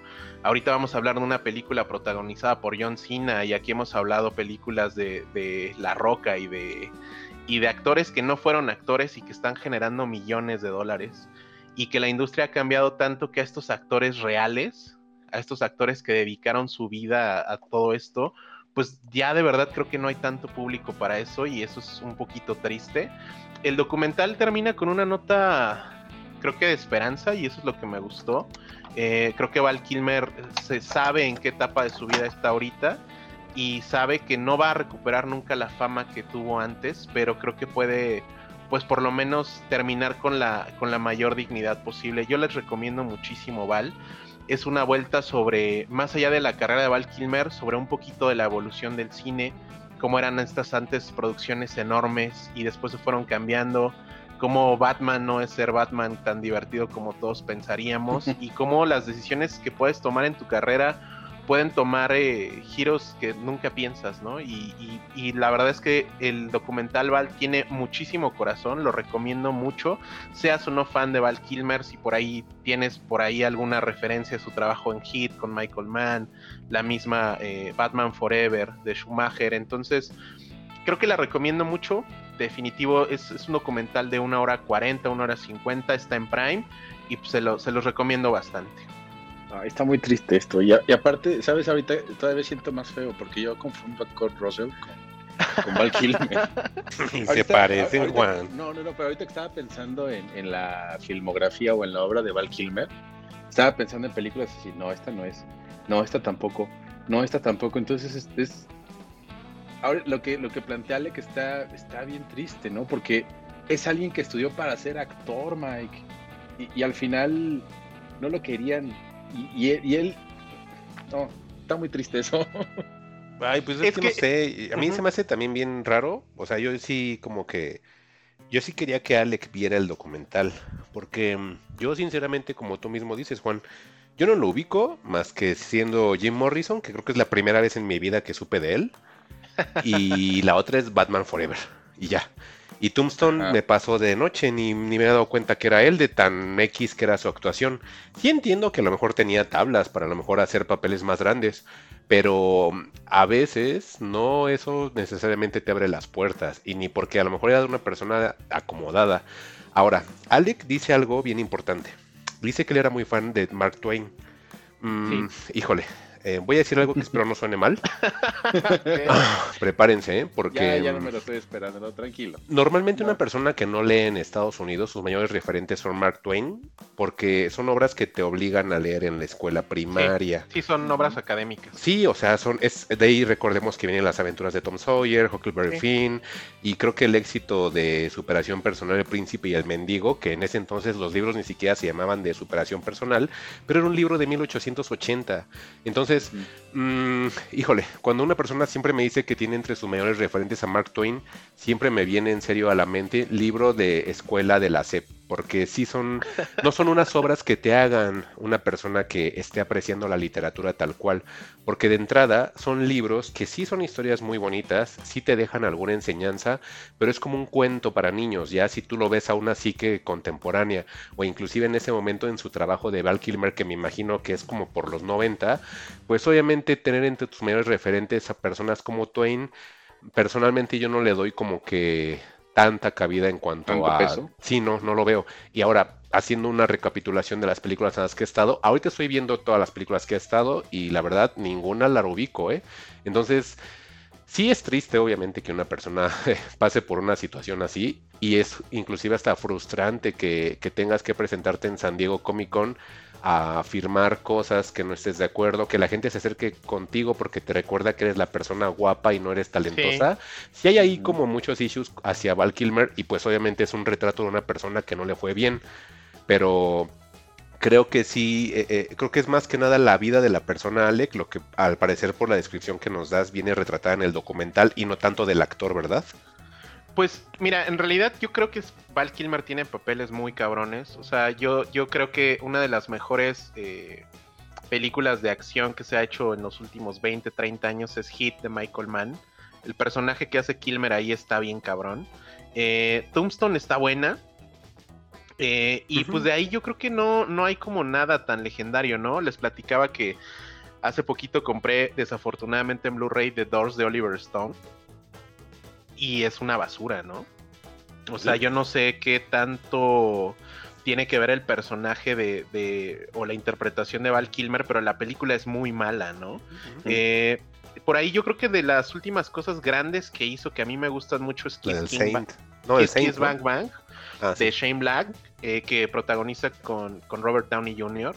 Y de ahí yo creo que no, no, no hay como nada bueno. Definitivamente hay una culpa evidente hay escenas donde, donde él, o sea, él mismo siempre lleva una, una videograbadora a todos lados. Y hay escenas de películas donde ese güey se pelea con los directores, le dice, y literal, le dice, güey, es que tú no sabes lo que estás haciendo. Tú no sabes, o sea, mi personaje no diría esto. O sea, se volvió un güey indeseable. Y de hecho, cuando pasan esa escena, en el documental empiezan a enlazar entrevistas en, en, en televisión donde la misma Oprah sale y le dice, güey, en realidad eres así, o sea, nadie quiere trabajar contigo y así se volvió.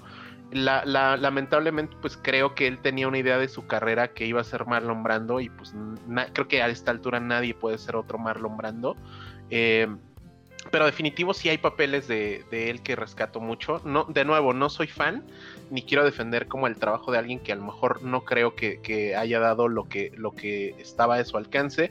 Pero sí lo más frustrante es que entiendo que Mark Twain es un tema como súper sobado y puede ser básico, pero creo que el enfoque que le dio sí estaba interesante, ¿eh? sí estaba interesante porque hay como partes de la obra en vivo que él, que él pasa en el documental que la verdad es que se, se, se sienten súper ingeniosas y es frustrante que cuando tengas como estás teniendo un pico por ti, por algo que tú estás pagando y que te está dando ganancia a ti mismo, que la vida te lo quite de repente, se me hace como pues como bastante extraño, ¿no? Entonces, eh, pues eso es lo...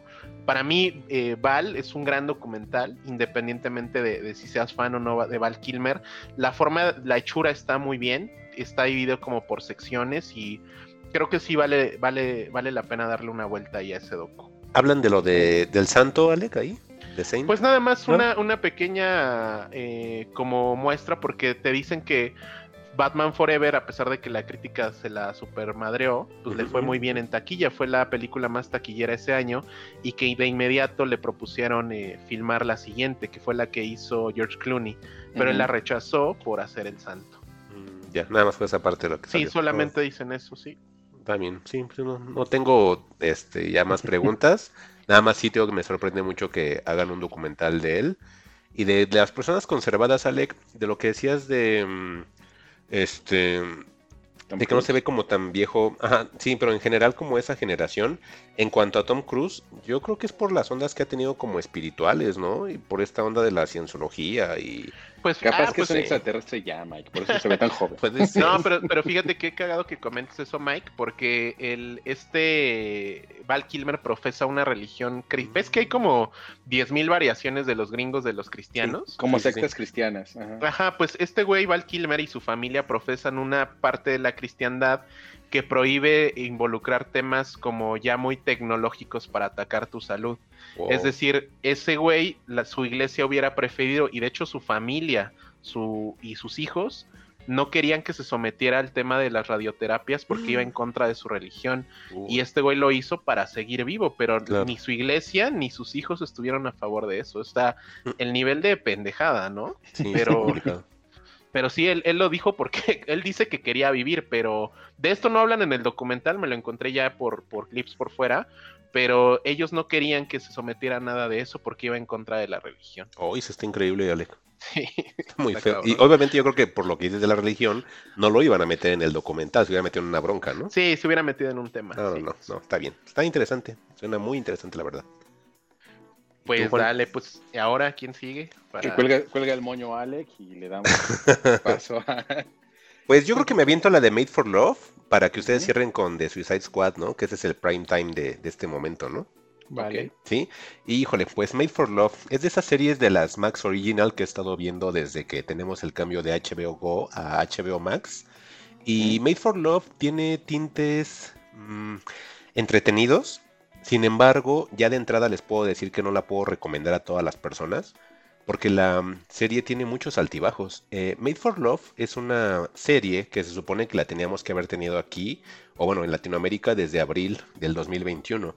Sin embargo, apenas nos la están poniendo como un producto nuevo, siendo que inclusive ya renovó por una segunda temporada en junio del 2021 y al menos en Latinoamérica, no sé si ustedes ya después lo pueden revisar con sus VPNs, pero al menos en Latinoamérica nada más tenemos la primera temporada y se supone que está ya renovada para dos pero hasta haciendo yo investigación, al aire no tienen más que esos ocho capítulos de la primera temporada.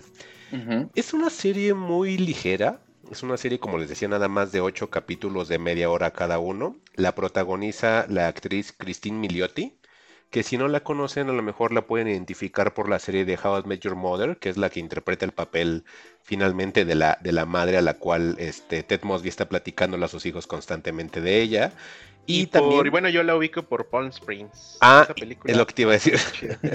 Esa, y también ella eh, participó en, la, en, la, serie de, Modern Love, que salía en Prime. Ella es la que sale en el episodio de la chica que, como que su casero la protege mucho. Que es el primer episodio. es el primer episodio de la serie, exactamente. Entonces es donde más la ubico. Y pues es la, actriz principal de Made for Love. ¿De qué trata la serie? Eh, la serie me pasé a verla porque recién terminé de ver Silicon Valley, que también está en HBO, y en Silicon Valley pues son temas de tecnología, etcétera. Entonces, en las recomendaciones eh, veía que mucha gente hablaba de, ella. Últimamente me he estado metiendo muchos vlogs, es, curioso porque me ha estado gustando que antes de dormir, este, subo la lap, me pongo a leer blogs de, de personas, es algo que hacía antes, este cuando tenía 5 megas de, velocidad en mi casa y, era muy, muy, muy aficionado de leer blogs y le empecé a tomar otra vez el gusto, pero ahora ya no son blogs independientes, sino que me voy a Reddit directamente. Entonces en Reddit como que siento que rescataron un poco esa tradición de escribir mini blogs, no microblogging porque microblogging es como Twitter, sino que hacer mini blogs y, pequeños hilos o temas de algo que está sucediendo en entretenimiento y ahí encuentras como que cosas un poquito más eh, abundantes a lo que te estaría dando una reseña de, de, una persona entre comillas profesional del medio, ¿no? Casi siempre los comentarios que ves en blogs pues son de, fanáticos y pues unos son súper clavados y es donde encuentras como un poco más de, de carnita, ¿no? Entonces habían platicado que si te gustaba Silicon Valley podrías entrarle quizás a esta, a esta serie de Made for Love. Pero yo desde el nombre dije, hecha para el amor, dije, mm, no, creo. no creo. Sin embargo, esos mismos ñoños habían recomendado la de Love Life de Anna Kendrick y me gustó muchísimo. Entonces dije, ah, ok, pues ya no, no tienen este, fallos, voy hacia ella. ¿De qué trata? Eh, la serie es una mm, sátira más o menos, una comedia, yo creo que hasta puede decir un poco oscura, en la cual un matrimonio, que es obviamente la, la, esposa es esta Christine Miliotti y el esposo es Billy Magnussen, eh, el, el, el, esposo, digamos que es Billy Magnussen, tiene una empresa de tecnología que es reconocida en todo el mundo. que es, eh, digamos que reconocida en todo el mundo. Y lo que hacen es que manejan un matrimonio en el cual él le implanta eh, un chip en el cerebro a su esposa y la tiene vigilada en todas partes todo el tiempo y todo el tiempo sabe qué está haciendo. Y eso lo hace según para protegerla a ella. Ella al momento de darse cuenta de ello, este, pues se aleja del esposo y empieza a tratar de estar como que separada todo el tiempo que sea porque quiere ya tener una vida normal. Entonces empezamos a ver todos los inconvenientes que tiene ella porque ella estuvo 10 años atrapada con este millonario y hay muchas cosas de su vida que normalmente no sabe ya cómo lidiarlas. Oye, ¿te puedo hacer una ligera pausa? ¿No te suena como a la vida de Grimes con Elon Musk? ¡Qué terror! ¿Sabes por qué qué terror? Porque hasta la manera en la que se comunican no saben cómo hablar entre ellos. Porque el, el, esposo todo el tiempo está pegado como a tecnología, inclusive viven en una especie de cubo que le llaman Hub, y en ese cubo nada más hay paneles en las cuales según te muestra cómo es que es la vida afuera. Pero están todo el tiempo en un cubo como lo que dijiste de Black Mirror. Algo así, pero es un cubo en el cual es como una especie de realidad virtual que si te, si te llega el viento, si sientes el clima, pero es un cubo al final de cuenta, que es lo que le llaman el HOF, y es donde están ellos atrapados todo el tiempo, pero sí te das cuenta que cuando ellos llega la prensa o algo, se muestran así como un matrimonio, así, ay, sonríen y todo, pero realmente no se quieren. Y sí, sí me acordé realmente lo de Elon Musk con Grimes y dije, híjole, ¿no será eso también algo así? Pero pues es nada más como algo parecido. La ah, serie les decía que tiene muchos altibajos, entonces no puede recomendarla porque tiene dos o tres capítulos muy buenos, pero ya cuatro, cinco, el capítulo seis ya están como muy planos. El 7 y 8 que se supone que son el final, pues no llegan a nada que te llame la atención. El final es muy predecible. Hay un chantaje el cual hace que otra vez este, la chica regrese con él, pero pues es algo que dices, güey, no es posible que ocho capítulos y al final me vuelvas a dejar en el capítulo uno, ¿no? Y lo quieren poner como... Ajá, pero realmente dices, o sea, ocho capítulos y todo lo que sucedió con, con el personaje no llevó a nada, pues, no, o sea, realmente es una... sí. entonces espero que no nos estemos enfrentando a una situación como lo que ha estado pasando luego con Netflix, que al principio nos daba buenas series y después nos daba esto, Aquí la producción es impecable, los capítulos tienen un, valor de producción muy bueno, una calidad muy buena, las actuaciones están súper bien, em, pero pasa esto, de que son series que no van a nada. Y sí sentí mucho el dejo de Netflix, de cuando ves una serie de ellos, de las malas, que dices, híjole, no pasó nada. O sea, estuve aquí esperando por algo y al final no pasó nada y me regresaron de nuevo. No sé si les ha llegado a pasar con las series de Netflix así. Sí. Así me sentí con esta y dije, híjole, ese primer fallo. Dije, bueno, este Love Life me gustó y Made for Love. Ah, se llama Made for Love porque ese es el programa que del chip que le implantan a ella. Lo curioso es de que está basado en una novela de una escritora llamada Alisa Notting y Alisa Notting creó su obra, digamos, en influencia de los chips de rastreo que le implantaban a los niños en las escuelas para cuando si llegaban a perderse o los llegaban a secuestrar los pudieran encontrar. Entonces ella se le ocurrió lo mismo, pero en lugar de decir qué pasaría si en lugar de un chip que te pongo de rastreo, te pongo un chip en el cerebro para observarte todo el tiempo y eres mi esposa, ¿no? Ah, Entonces sí es más creepy. Ajá, sí la idea es como oscurona, pero ya viendo la ¿sabes de cuál? De la... ¿Del hombre ah, No, del que ahorita justo hace ratito que Juan hablaba de... ¿De, de Black Mirror, de los estos güeyes que se ponen como el grano en, la, Ah, el sí. oído, ¿se acuerdan? Ah, sí. Ándale, y que van, y que van grabando todo, ¿no? Sí, que se graba Ande. todo. Haz de cuenta que es algo parecido también. Entonces, está como muy en la vena de todo esto, por lo que el ejemplo que tú das, Alec, el ejemplo que da Juan, seguramente la gente que nos escucha tiene otros ejemplos en este momento en la cabeza al momento de escuchar esto. Es un tema que a lo mejor hoy día en 2021, por creepy que suene, a lo mejor ya todos tenemos una idea de cómo podría ser un chip. Quizá esta idea en el 90 hubiera sido algo así, ¡pum! ¿no? Pero como sí ya tenemos como varias reminiscencias y es así de, ah, sí, un chip, sí, sí puede ser. O sea, es algo muy convencional por raro que suene, pero pues ya llegamos Sí. a ese punto, ¿no? Oye, ¿y está dentro de las temáticas que nos tanto nos gustan, las temáticas woke? Eh, no, ¿O no? no, nada, nada más es ella, quiere librarse de él, pero por la presión que ya tiene, son 10 años de su vida que no hizo nada.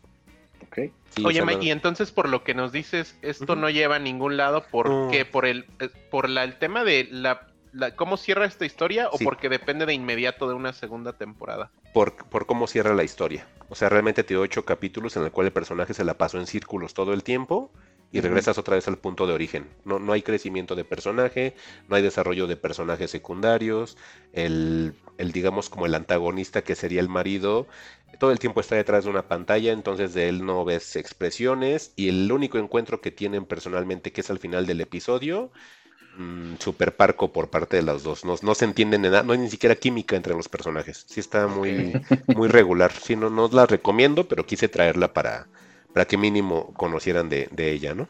Ok. Perfecto, Mike. y pues Pues, ya, no sé si tengan preguntas. Grimes, parpadea dos veces si es que estás bien. Ay, pobrecita Gran, yo sí la adoptaba.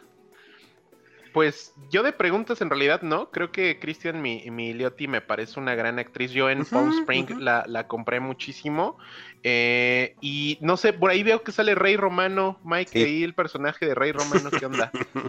Está curioso porque tiene ahí una esposa como si fuera una muñeca inflable, pero es, es una esposa como sustituta y es nada más un maniquí en forma de una mujer que todo el tiempo la viste o le pone objetos en la mano como si hablara con ella. Está bien creepy, sí. O sea, las actuaciones están bien en general. Pero les digo, no hay química entre los personajes y muchas cosas del guion dices, oye, esto no fue a nada y ya pasó el episodio, porque duran bien poquito. Entonces no sé si también esa, esa longevidad de cada capítulo, que sea tan breve, a lo mejor no les dé tiempo de desarrollar, desconozco. Pero no me quedo como con ganas de ver la segunda, ¿eh? Ok. Mm, mm, no.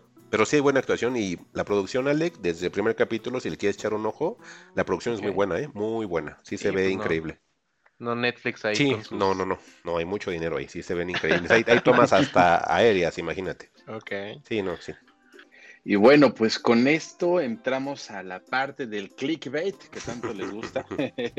la semana, en la semana se estrenó en México, si no recuerdo, el jueves, creo que fue 5 de agosto, en cines de Suicide Squad de, de James Gunn, pero HBO tuvo la, la bondad de estrenar la película en streaming en Estados Unidos, ¿no? Entonces hicimos uso de esa tan apreciada VPN que, que Alex nos recomendó y pues vamos a hablar de, de Suicide Squad de, de James Gunn.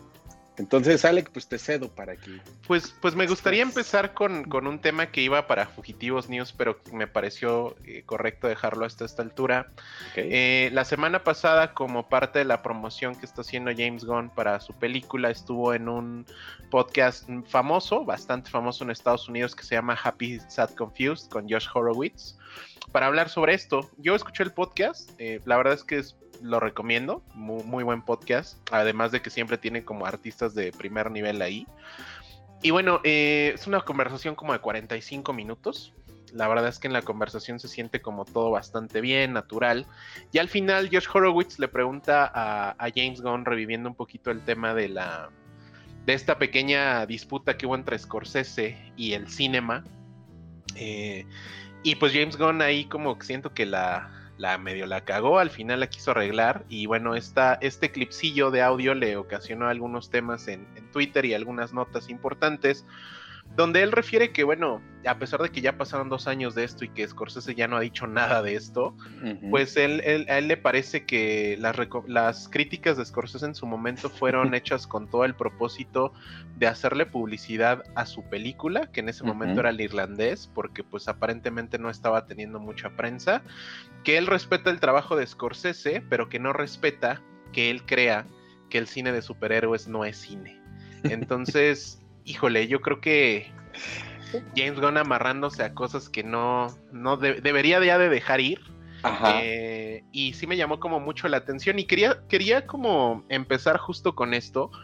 ¿Por qué? Porque digo, creo que eh, justo en este episodio que hemos hablado como un poquito de todo, me llama la atención el tema de los Transformers de 1200 pesos, el tema de que tengamos un remake de una película que tiene cinco años que se estrenó en el cine y creo que definitivamente estamos hablando ya del territorio completamente regido por los por los hombres niños y creo que eso me parece un poquito lamentable, ¿no? Finalmente yo creo que seguramente nuestros papás en su momento tenían como de este cine como pues tipo Star Wars, tenían ahí a, cine como fantástico de medio pelo, pero en realidad el cine importante siempre estaba ahí, siempre por ahí había una película de Coppola, de Brian De Palma, de Scorsese, y ahorita nos topamos con The, eh, Suicide Squad, una película de James Gunn que quería disfrutar y creo que la disfruté medianamente, pero creo que es groseramente, al igual que Joker, una, un display de muchas cosas y a la mera hora un display de nada. Eh, creo que el final de la película traiciona la, como toda la oda que él quería construir a base de mucha experiencia personal, recordemos el, tema de Troma, pero bueno, para, para, dejar un poquito a Juan de qué se trata esto, esto es eh, un... un eh, el James Gunn no lo llama ni una secuela ni un reboot, él simplemente dice es lo que es, esta es una semicontinuación de la película de eh, 2000.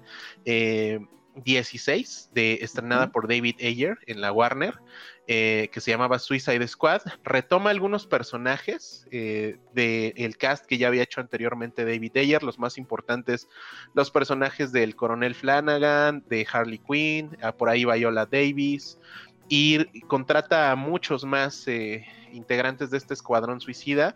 La historia se desarrolla, se desarrolla en una isla fantástica que no existe, que creó Frank Miller para algunos cómics de Batman, que se llama Corto Maltese, que pretende ser una isla latinoamericana donde se habla español.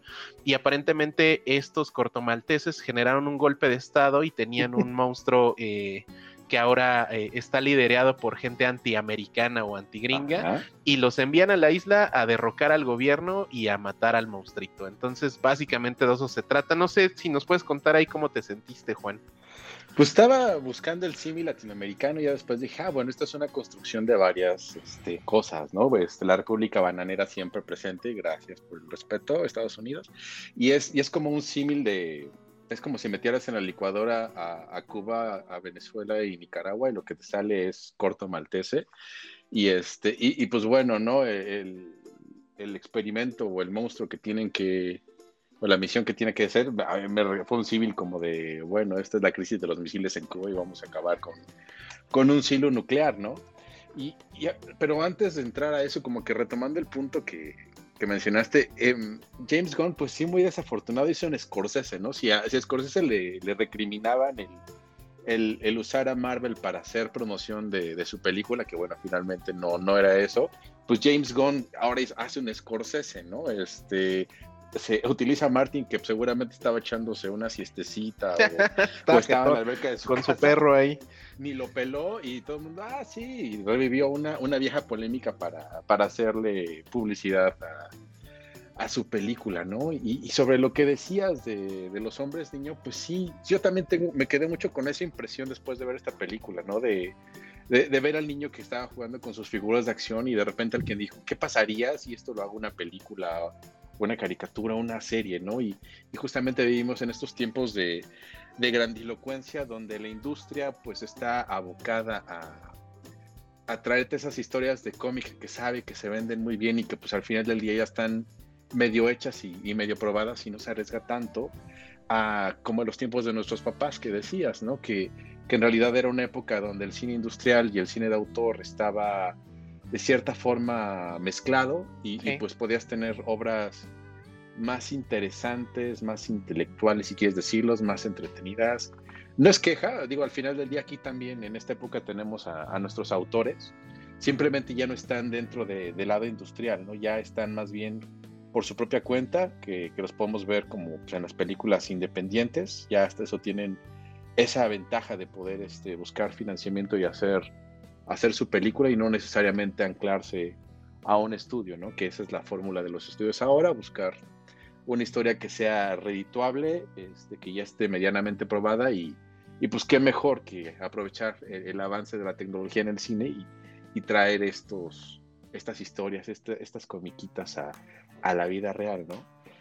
Y, pues bueno, ahí es donde entra James Gunn y esta película llamada El, Escuadrón Suicida, que, que, la verdad, este, sí, está entretenida, este, te la pasas bien, es una película como solemos dominar aquí en México, dominguera o palomera, creo que si esta película no hubiera contado con Margot Robbie y con, y con Viola Davis, hubiera sido una cosa muy aburrida. Realmente creo que ellas, este, en las intervenciones que tienen, con, rescatan la película y, y, eso fue lo que a mí me lo hizo llevadero y, y, más divertido de lo que pretendía ser la película, ¿no? Como que metiéndose en ese, en ese humor irreverente, como que en esa línea que Deadpool este, dejó muy marcada, como que creo que por ahí se quiere meter esta de, Escuadrón Suicida y, y como que también la ves y dices, Snyder, otra vez tú, ¿qué estás haciendo por acá?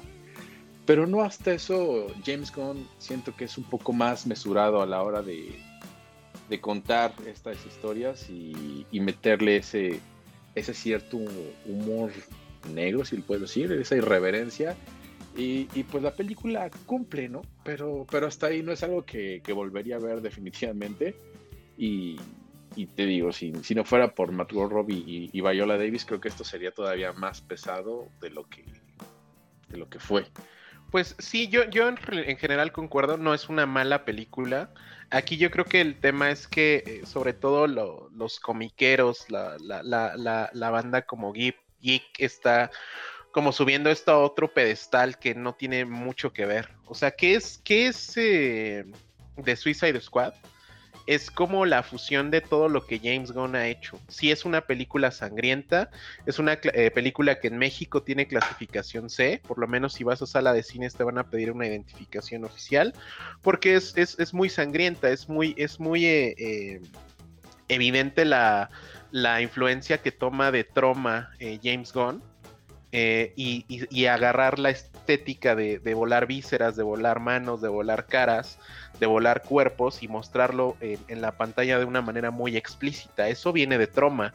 Eh, y el problema es que toda la gente está como de no, eh, esto no es Marvel, esto no, esto no es Snyder, es que esto es, esto es otra cosa, la verdad es que no es para todo. Y pues no, o sea, en realidad creo que es un compendio de todo lo que ha hecho James Gunn. Eh, la película está dividida en secciones como si fueran de cómic, que me pareció ingenioso. Eh, tiene personajes medianamente chistosos. Por ahí el King Shark, yo lo disfruté bastante con una voz de, de Sylvester Stallone. Pero creo que la, película. Exacto, muy a la Groot. Y creo que al final la película se convierte, sobre todo el final, traiciona todo lo que quería hacer. En todas las películas de los Avengers, en todas las películas de The Swiss, o sea, inclusive en la pasada de The Suicide Squad, yo no le vi la gran diferencia a esta y a Suicide Squad de David Ayer. Creo que las dos películas son películas domingueras y que no volvería a ver definitivamente. Eh, y por ahí tenía, eh, tenía un dato que, también me llamó muchísimo la atención. Que digo, bueno, Warner, sí está bien que, canceles y que banes a tus directores que hablan mal de ti, pero por ahí se soltó el dato que el fin de semana eh, Suicide Squad debutó con 12 millones de dólares en pantalla. Ups y que costó 185. El primer fin de semana, la de Suicide Squad de David Ayer juntó 133 millones de dólares y el mundial de The Suicide Squad es casi de 800 millones de dólares. Evidentemente no vamos a aventar los datos injustos porque hace cinco años no había pandemia, pero definitivamente esto no es ningún éxito por ningún lado. O sea, qué bueno que la crítica, qué bueno que Rotten Tomatoes, pero Rotten Tomatoes no, no te hace eh, la lana y por ahí yo vi eh, algunos tweets filtrados de gente de Warner donde dicen que este modelo de HBO Max no está funcionando, que muy pronto lo van a quitar y que van a empezar a rodar cabezas grandes en la Warner. Yo no sé si con este ritmo lleguemos a ver Dune en HBO Max como se está esperando, eh, pero bueno, eso es, eso es de Suicide Squad. de Mike, no sé si tengas ahí preguntas. Sí, la primera. Este, me acuerdo cuando la sacaron, creo que tenía un 100% de frescura, ¿no? En Rotten Tomatoes. ¿Es real ese 100%?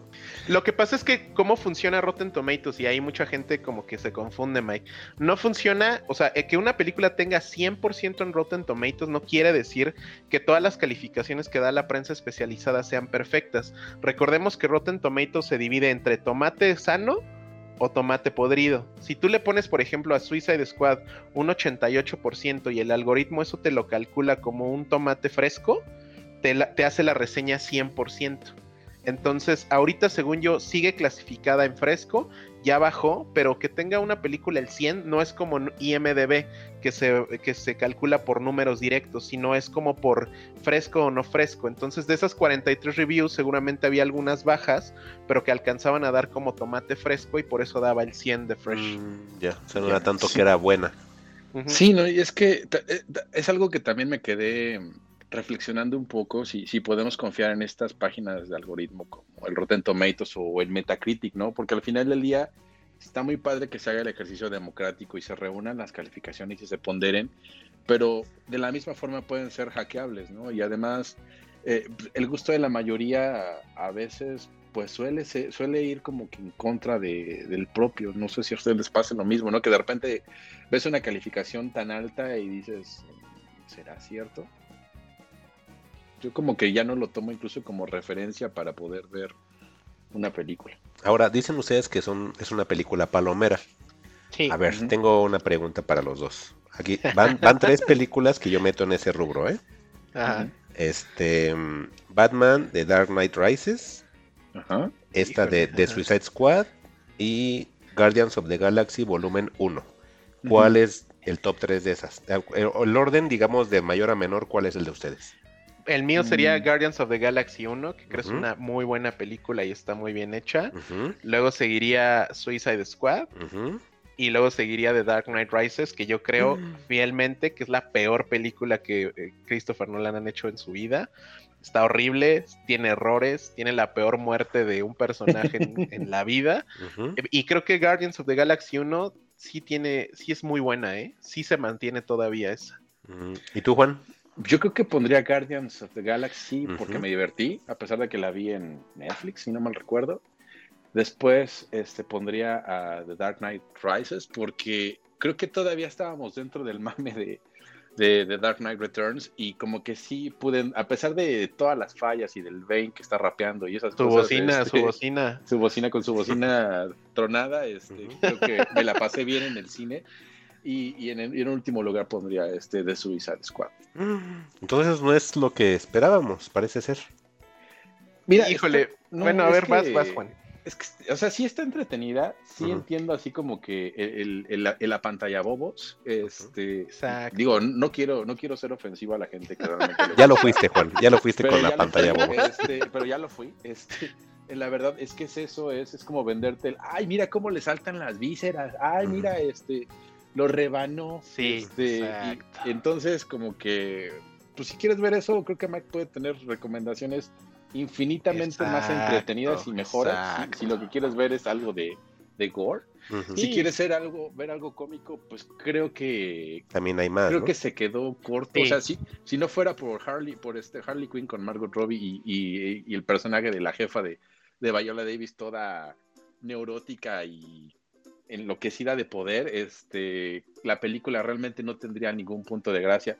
Idris Elba también lo hace bien dentro de ese protagónico y con las características que da el, personaje. Sí, sí lo lleva. Pero... ¿Y Peter pues Capaldi, el Doctor Who, qué tal? Híjole, también, ¿A pues los 10 poco? minutos que sale, supongo que está Mm. bien. O sea, ¿sabes cuál es el tema? Y creo que Juan tocó el punto. Digo, yo a mí se me metió obviamente el espíritu de Val Kilmer y por, lo, por lo tanto de Jim Morrison. No, ¿sabes qué sí me hartó ya? Como este, este tema de que solamente los temas en boga y los temas sean este tipo de películas que la verdad no van a ningún lado. Y tiene toda la razón Juan y justo pensé por eso en la tarde. La gente que quiere ver esto debería de ver películas de, eh, de David Cronenberg, si quieres ver cosas así como súper sangrientas, súper explícitas, o si quieres ver, ver, ver cine que, que dependa de, de efectos prácticos, pues tienes a directores legendarios por ahí, ¿no? Y no te quedas con la como como John Carpenter, no te quedas ahí con con que eres muy malote porque muestras a alguien que se le sale el cerebro o se le o se le rompe una pierna y lo muestras explícito. Creo que es de ese cine que no va a ningún lado y que se queda solamente con la propuesta visual de, ya ves, ahí en Marvel el Thor, el Iron Man, cuando ha salido su cara ahí mochada? O sea, no, y eso me desespera ya mucho, porque al final esta película no tiene nada, es, eh, pareciera una película de estas que hacía Charlie Sheen en la guerra, que eran de Mm. parodia, es eso, es eso. De hecho, ¿Es lo que te iba- eso? es lo que te iba a decir.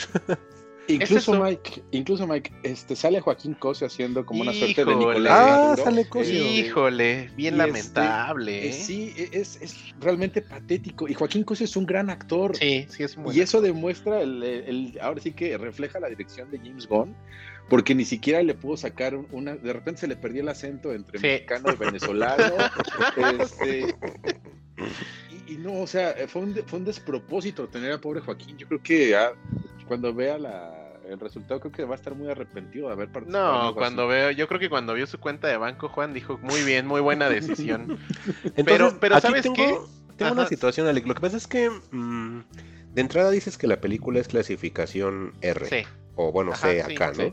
Pero, ay, es que es bien curioso porque mm, sí es como dices tú eso de los niños adultos. Pero mm, este tipo de películas así, hasta los niños adultos, ¿sí la disfrutarán todavía? O sea, Sí, ¿no han visto otras cosas? O sea, porque si por ejemplo esta película tú me la pones a 14 años, a lo mejor puedes encontrar más público porque quiero pensar que esos de 14 no han tenido como que tanto bagaje en cuanto a películas Ujú. nacas se refiere, ¿no? Y a lo mejor no conocen la loca a- Academia de Pilotos, no conocen las películas del Astroma Entertainment, Ujú. este, y dices, bueno, pues les das esto y, y se les hace como algo así Sí. de Dios, ¿no? Pero, por ejemplo, a alguien, como dices tú, de 30, 40 años y que no conozca todo esto y que le entre a Suicide Squad, mm, ¿a poco sí la van a disfrutar? Híjole, pues yo, yo te yo te invitaría por ahí a darte una vuelta en Twitter, inclusive en varios podcasts de esos que hablan del, del PlayStation 5 y así, pues que están como bien emocionados. Creo que ¿En la serio? época de los niños hombre está como en todo su apogeo. Digo, yo trato definitivamente de, de no, no de despreciar por despreciar, sino Claro. yo, yo de nuevo, si quieren ver algo inclusive de James Gunn, la primera pe- película que hizo después de salir de Troma se llama Slither. Yo recuerdo que la pusieron en Netflix, si no me equivoco, estoy seguro que está ahí. Se llama Criaturas Rastreras. Está bien chingona. Es un homenaje a The Thing, es un homenaje al cine de David Cronenberg con efectos prácticos, con una historia súper básica de terror. ¿Es el Creepy Y es- Crawlers? Eh, ¿Cómo? ¿Es el Creepy Crawlers? Sí. Entonces, eh, yo no estoy en contra como de, o sea, James Gunn no me cae mal, se me hace que escribe bien. Recordemos que la única película buena de Snyder, que es la de Dawn of the Dead, la escribe James Gunn.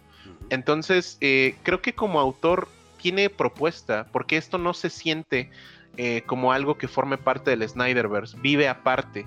Pero es tan básico lo que quiere hacer que literal yo creo que la, la fusión perfecta de esto es una película de Cronenberg con, esa, con esas eh, pretensiones visuales y esta película de guerra de Charlie Sheen donde están en Sudamérica. Donde, es, es que es así, con todos los este, estereotipos raciales, de idioma, de todo, es eso. Ujú. O sea, el personaje Joa- Joaquín Cosío es una caricatura, los personajes latinoamericanos son una caricatura. Ajá. Mm, O sea, es- esto es una esto es una parodia, pero que quiere ser brutal, quiere ser eh, una, o sea, es una película de 200 millones de dólares, evidentemente se ve así, está bien fotografiada, está bien hecha, cae muchísimo y eso es lo que me da mucha risa de los que defienden.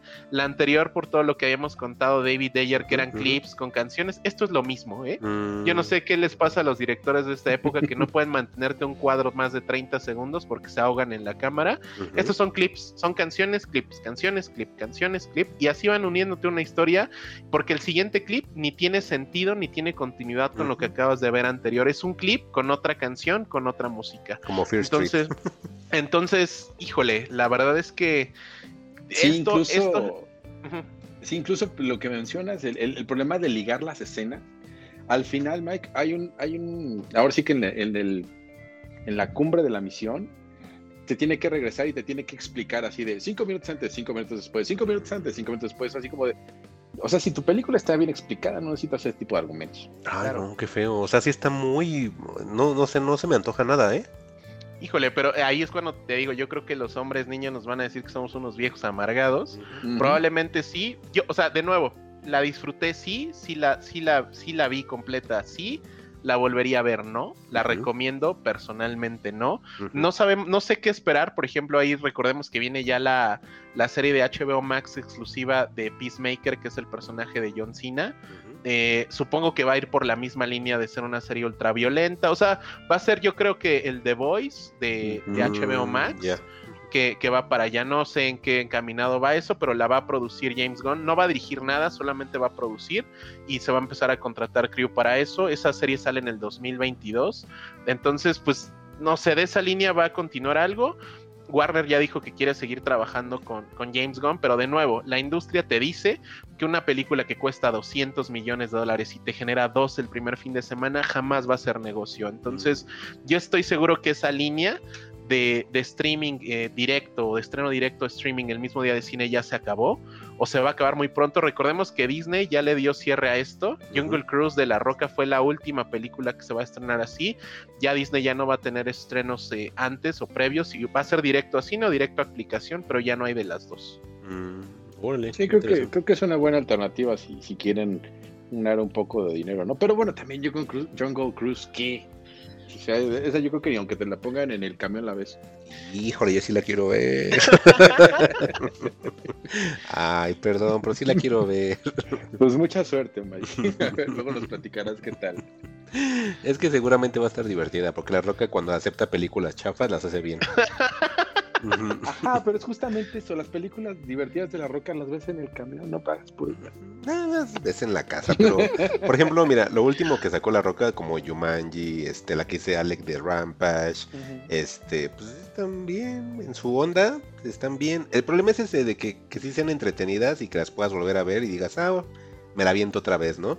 Pero aquí con The Suicide Squad, lo que me dicen ustedes es de que la ves y dices, ah, ok, pero ya es así de no la vuelvo a ver. Entonces ahí sí hay un fallo porque si es una película que está basada 100% en puro entretenimiento y que no quieras volver a revisitarla, entonces sí, hay un fallito ahí, ¿eh? Claro. Sí. entonces porque, también... Porque estas películas tienen el espíritu de Star Wars, que es que la vayas a ver al cine no una vez. La mm. vayas a ver cinco, seis, siete veces. Pues vamos a ver, porque también la gente en Twitter muchas veces es el tema que está saliendo en la semana. Vamos a darle una semana más. Muchos mames no duran más de una semana. Entonces, sí, o sea, vamos a ver que pase una semana y si vemos que ya no hay nada de comentarios, entonces es como estamos diciéndolo, no es por ser amargados ni nada, sino realmente es un producto volátil como muchas cosas de las que nos hemos estado topando actualmente. O sea, no hay cosas que sean que te quedes como una escena guardada, no, para nada, o sea, son cosas volátiles y pues creo que esa es la pues, la forma en la que están consumiendo o que estamos consumiendo a lo mejor productos que están creados ya de esa manera. O sea, aún así sean 200 millones de dólares, pero pues es una situación nada más de un momento. No es algo que te vaya a quedar, ¿no? Sí, y, aquí recordar, yo, yo no, no, tengo en contra nada de las grandes producciones. De hecho, la, la, última de Scorsese costó 160 millones, pero ojo, el, el, el, el, lo que se juntó bruto mundial de eso no fue ni un millón de dólares. Mm. Porque, pues, obviamente esto iba directo a Netflix, pero yo creo que más que hablar de, del Escuadrón Suicida es hablar de cómo...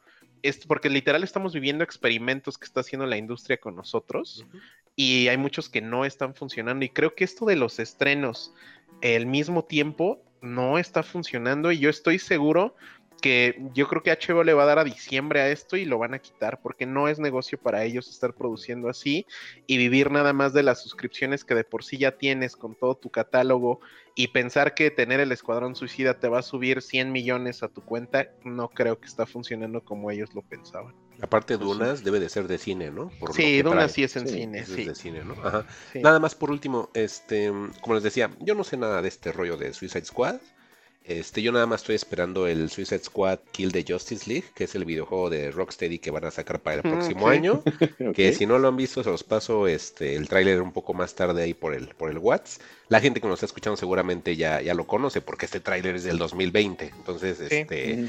Yo más o menos pensaba o idealizaba que así sería la película de, de James Gunn, pero pues por lo que me acaban de decir, pues es una película más que normalmente pudo estar en cualquier universo de Marvel sin ningún inconveniente, más que por ahí un, poquito de sangre como ustedes dicen, pero creo que ese tipo de películas, pues sí, voy a tener que volverla a hacer a un lado, voy a tener, no va a pasar nada, me espero a que haya la versión este del director de cuatro horas o alguna tontería de esas, ¿no? Pero pues que también si la gente sigue pidiendo esto, pues sigue saliendo esto también, ¿no? Entonces yo pensé que ya habíamos dado punto y aparte a la onda del cine por esto de la pandemia, pero pues creo que hay dos puntos, Alec, porque hay gente que lo disfruta mucho, pero también ya veo ahora sí una polarización de gente que dice, es que está bien mala. Por ejemplo, ya veo reseñas negativas de Black Widow. Antes todo lo que sacaba Marvel era así una joya, ¿no? Ya veo críticas malas de eso, ya veo este, críticas malas aún así de las cuatro horas de, de Zack Snyder. O sea, creo que sí empieza a haber una polarización de gente que dice, pero no está tan chido, ¿no? O sea, de lo de Loki, el, el cocodriloqui, como tú quieras, Alec, igual. Duró una semana el cocodriloqui, Alec. Sí, ¿quién se acuerda de cocodriloqui? yo me lo tatué afortunadamente, pero... pero nadie. Entonces, esta cosa, dale una semana. Y en una semana Es lo que dices, esto es es bien volátil. O sea, ya la próxima semana pasa otra, cosa, y en dos semanas se anuncia Suiza de Squad 3 o 4 y ya nadie se acuerda de esta y ya, nadie habla de esto. Entonces... Pues sí, pero creo que, creo que el problema ahí es más grande que, esto, que, que esto estamos planteando, ¿no? En realidad estamos experimentando a nivel social una sobresaturación de entretenimiento. Porque si lo piensas en términos de hace 40 años, o sea, y regresamos al fenómeno Star Wars, ¿no? En, Star, en ese año, ¿qué más había para ver, además de Star Wars? Pero también... pero también... Ajá, continúa tú, Juan. Ajá, eh, y, ahora tenemos todo esto que en realidad su, duración vital va a ser de dos, tres, una semana, ¿no? En realidad ya ni siquiera estamos hablando de, cosas que se puedan plantear, plantar para generar algo, ¿no? Ya, ya en realidad creo que estamos saturados de contenido y creo que ese es el resultado, ¿no? Que en realidad la, atención está dispersa para todos lados y no tenemos algo, algo que nos puedan entregar bien. El, contenido está siendo sacado a, a, nivel industrial como en serie, ahora sí que película, película tras película tras película y realmente no se está revisando algo de más contenido, ¿no? O algo que tenga algo de más, qué sé yo, algo algo mejor a esto que ya está siendo como que hasta cierto punto genérico. Es que no, no, no creo que el que saquen las cosas o que haya muchas apuestas de entretenimiento sea sinónimo a que el entretenimiento esté mal. Y tampoco convivo a que si antes nada más te daban dos series al año, sean las mejores series del universo. Porque también hay que, hay que también analizar esto, Juan. Un ejemplo. Te ponían la serie de Knight Rider, que es el auto increíble, ¿no? Es increíble que esa porquería haya durado tanto tiempo siendo que era una basura. Pero era lo único que había. Entonces llega a ese nivel de culto. Pero era lo único que había, Juan. A lo mejor no había otro tipo de series y entonces todos recuerdan con cariño al señor David Hasselhoff y lo ponen así, lo encumbran, ¿no? y, lo encumbran a tal lado que hasta es un meme en Bob Esponja, ¿no? Porque realmente la gente dice, güey, era una tontería y nos lo pasábamos viéndolo todo el tiempo porque era lo único que había. Ojo, no significa que era buena. Aguas también con este, con los Dukes de Hazard. No significa que eran buenos, era lo único que había. Por eso no convivo mucho en la idea de que es que ahora hay muchas propuestas y ahora todo por eso está bien feo. No, aguas. Aquí lo que está pasando es de que estamos tomando un producto y que de repente lo estamos haciendo así como a nivel de culto, pero no lo tiene. Y le estamos quitando el foco a cosas que a lo mejor sí lo podrían tener, como el documental de Val. O sea, a mí me platicó todo este Ale. Yo, en serio, como les decía, yo ni idea de que Val Kilmer fuera buen actor porque lo tengo nada más en esos dos papeles. Pero por todo lo que me platica, pues se me hace más interesante. Suicide Squad, ok, sé que es parte de DC, sé que hay superhéroes, este, por ahí está el, el, King Shark, que ese sí me dan ganas de verlo. Sí, está cagado, sí este, está cagado. Pero, y ya sé de qué va, pero sé también que no por eso va a estar bueno. O sea, sí, creo que sí es diferente el decir, es que antes había poquitas producciones y todas eran oro molido. No, o sea, aguas con eso. O sea, sí es diferente. Más que nada, creo que el problema es ahora el consumidor. Pero ¿sabes cuál? O sea, yo sí entiendo lo que dices, está súper bien planteado. Este, sin embargo, también creo que no conviene hacer 100 series iguales cuando puedes hacer 10 destacadas, ¿no? No es necesario que tengas que pasar, pero te digo, ahorita te bombardean con 100 para ver de cuál cachas. Creo que si reduces la, cantidad y mejoras la calidad, podemos este, recuperar algo, algo bueno. Pues sí, puede ser, Juan, pero es lo que te digo, si reduces la cantidad no te asegura que todo sea bueno. O sea, sí es algo bien distinto, como el ejemplo que te daba las series anteriores, ¿no? Ahora tenemos muchas alternativas Creo que es un punto bueno que haya muchas alternativas. Ahora el punto negativo es como dice Alec, que de repente encumbran cosas que no lo deberían de hacer. y le estás restando Un, un, foco a algo que sí lo debe de importar, ¿no? Exacto, sí, todos están diciendo ahorita, bueno, los fans, de que esto es una obra maestra, que el maestro James Gunn, y definitivamente no se dan cuenta que en 5 o 6 años que le saquen otra versión de Batman o de Superman o de Harley Quinn, ya nadie va a hablar de esto y se va a quedar arrumbado en un Blu-ray o es un Blu-ray que al rato te encuentres en un mixo botado en 100 pesos, exacto. Entonces, justo, de acuerdo, creo que con, ambos, creo que sí puede, o sea, definitivamente estamos viendo una, una época donde puedes escoger literal un mundo para ver en la aplicación que tengas. Eh, creo que no debemos adelantarnos a encumbrar cosas de culto cuando aún no lo son. Creo que se vale, y ahí sí no me voy a pelear con nadie, se vale disfrutar por las cosas como son. Que Suicide Squad es un dulce, que cuando se te pase, pues se te olvida y estuvo padre y nada más. Y aquí es otro. Exacto, y el que viene de la próxima semana ojalá esté igual de bueno o mejor. es eso. no te deja nada, ¿no? Exacto, sí, nada. Sí, no, pues bueno. Oigan, este, quiero hacer un fugitivo disclaimer. A ver. Este, una fugitivos news, dice Juan. Así de, tengo una disclaimer. Es, rapidísimo. este, la serie de física les dije que terminaba con el episodio 8 y no. La, serie de física que está en Apple TV Plus terminó este viernes con 10 episodios y se puso buenísimo. Así que si les gustó la serie, no me hagan caso, no son 8, son 10 y ya. Ah, ok, muy bien. Y pues yo creo que entonces ya llegamos al final, ¿no? sí no sé si tengan otro disclaimer. No, yo tengo una Fugitivos News. no, pues gracias a toda la gente que nos ha escuchado. Y pues recuerden que este episodio los demás los pueden encontrar en Spotify, en Apple Podcast, en Evox. Y en Twitter estamos como arroba fugitivosmx, en Facebook como Fugitivos Podcast. Y pues si, si, entran a Apple Podcast, pues ahí les pedimos de favor que nos puedan dejar una recomendación o una, este, pues unas cinco estrellas para que nos pueda ayudar. Y pues yo soy en, estoy en Twitter como arroba Mike-Santana y pues Alec. Pues a mí me encuentran como arroba Alec Palma. Vean Suicide Squad, pásensela bien. Y después recomiendo para lavarse un poquito los ojos, véanse una película que le traigan ganas, algún documental interesante. Está padre comer puro dulce, pero como dice el Mike, el buen Mike, pues también hay que tomar agüita y comer verduras. Entonces no podemos vivir de puros dulces. Pues pero muchas gracias. Adelante, Juan. Pues bueno, a mí me encuentran en Twitter como arroba xhu y pues les damos muchísimas gracias por sus descargas, sus escuchas. Latinoamérica Unida, los queremos mucho y creo que eso es todo. Nada más, por último, este, si quieren ver cosas como parecido a James Gunn, este, los surfistas nazis deben morir de Troma y Toxic Avenger 1, 2, nada más. Esas dos échenselas. Creo que si ya tienen más de 30 años para ver The Suicide Squad, las aguantan y les van a gustar. Ahí sí. Excelente. Ahora sí, entonces. Así. Cuídense. Bye. Bye. ¿Y no va a sonar la música para mí?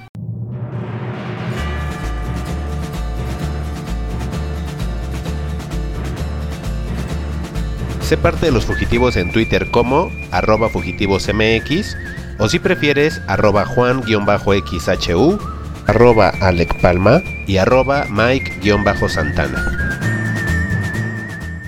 Fugitivos. Historias para el camino.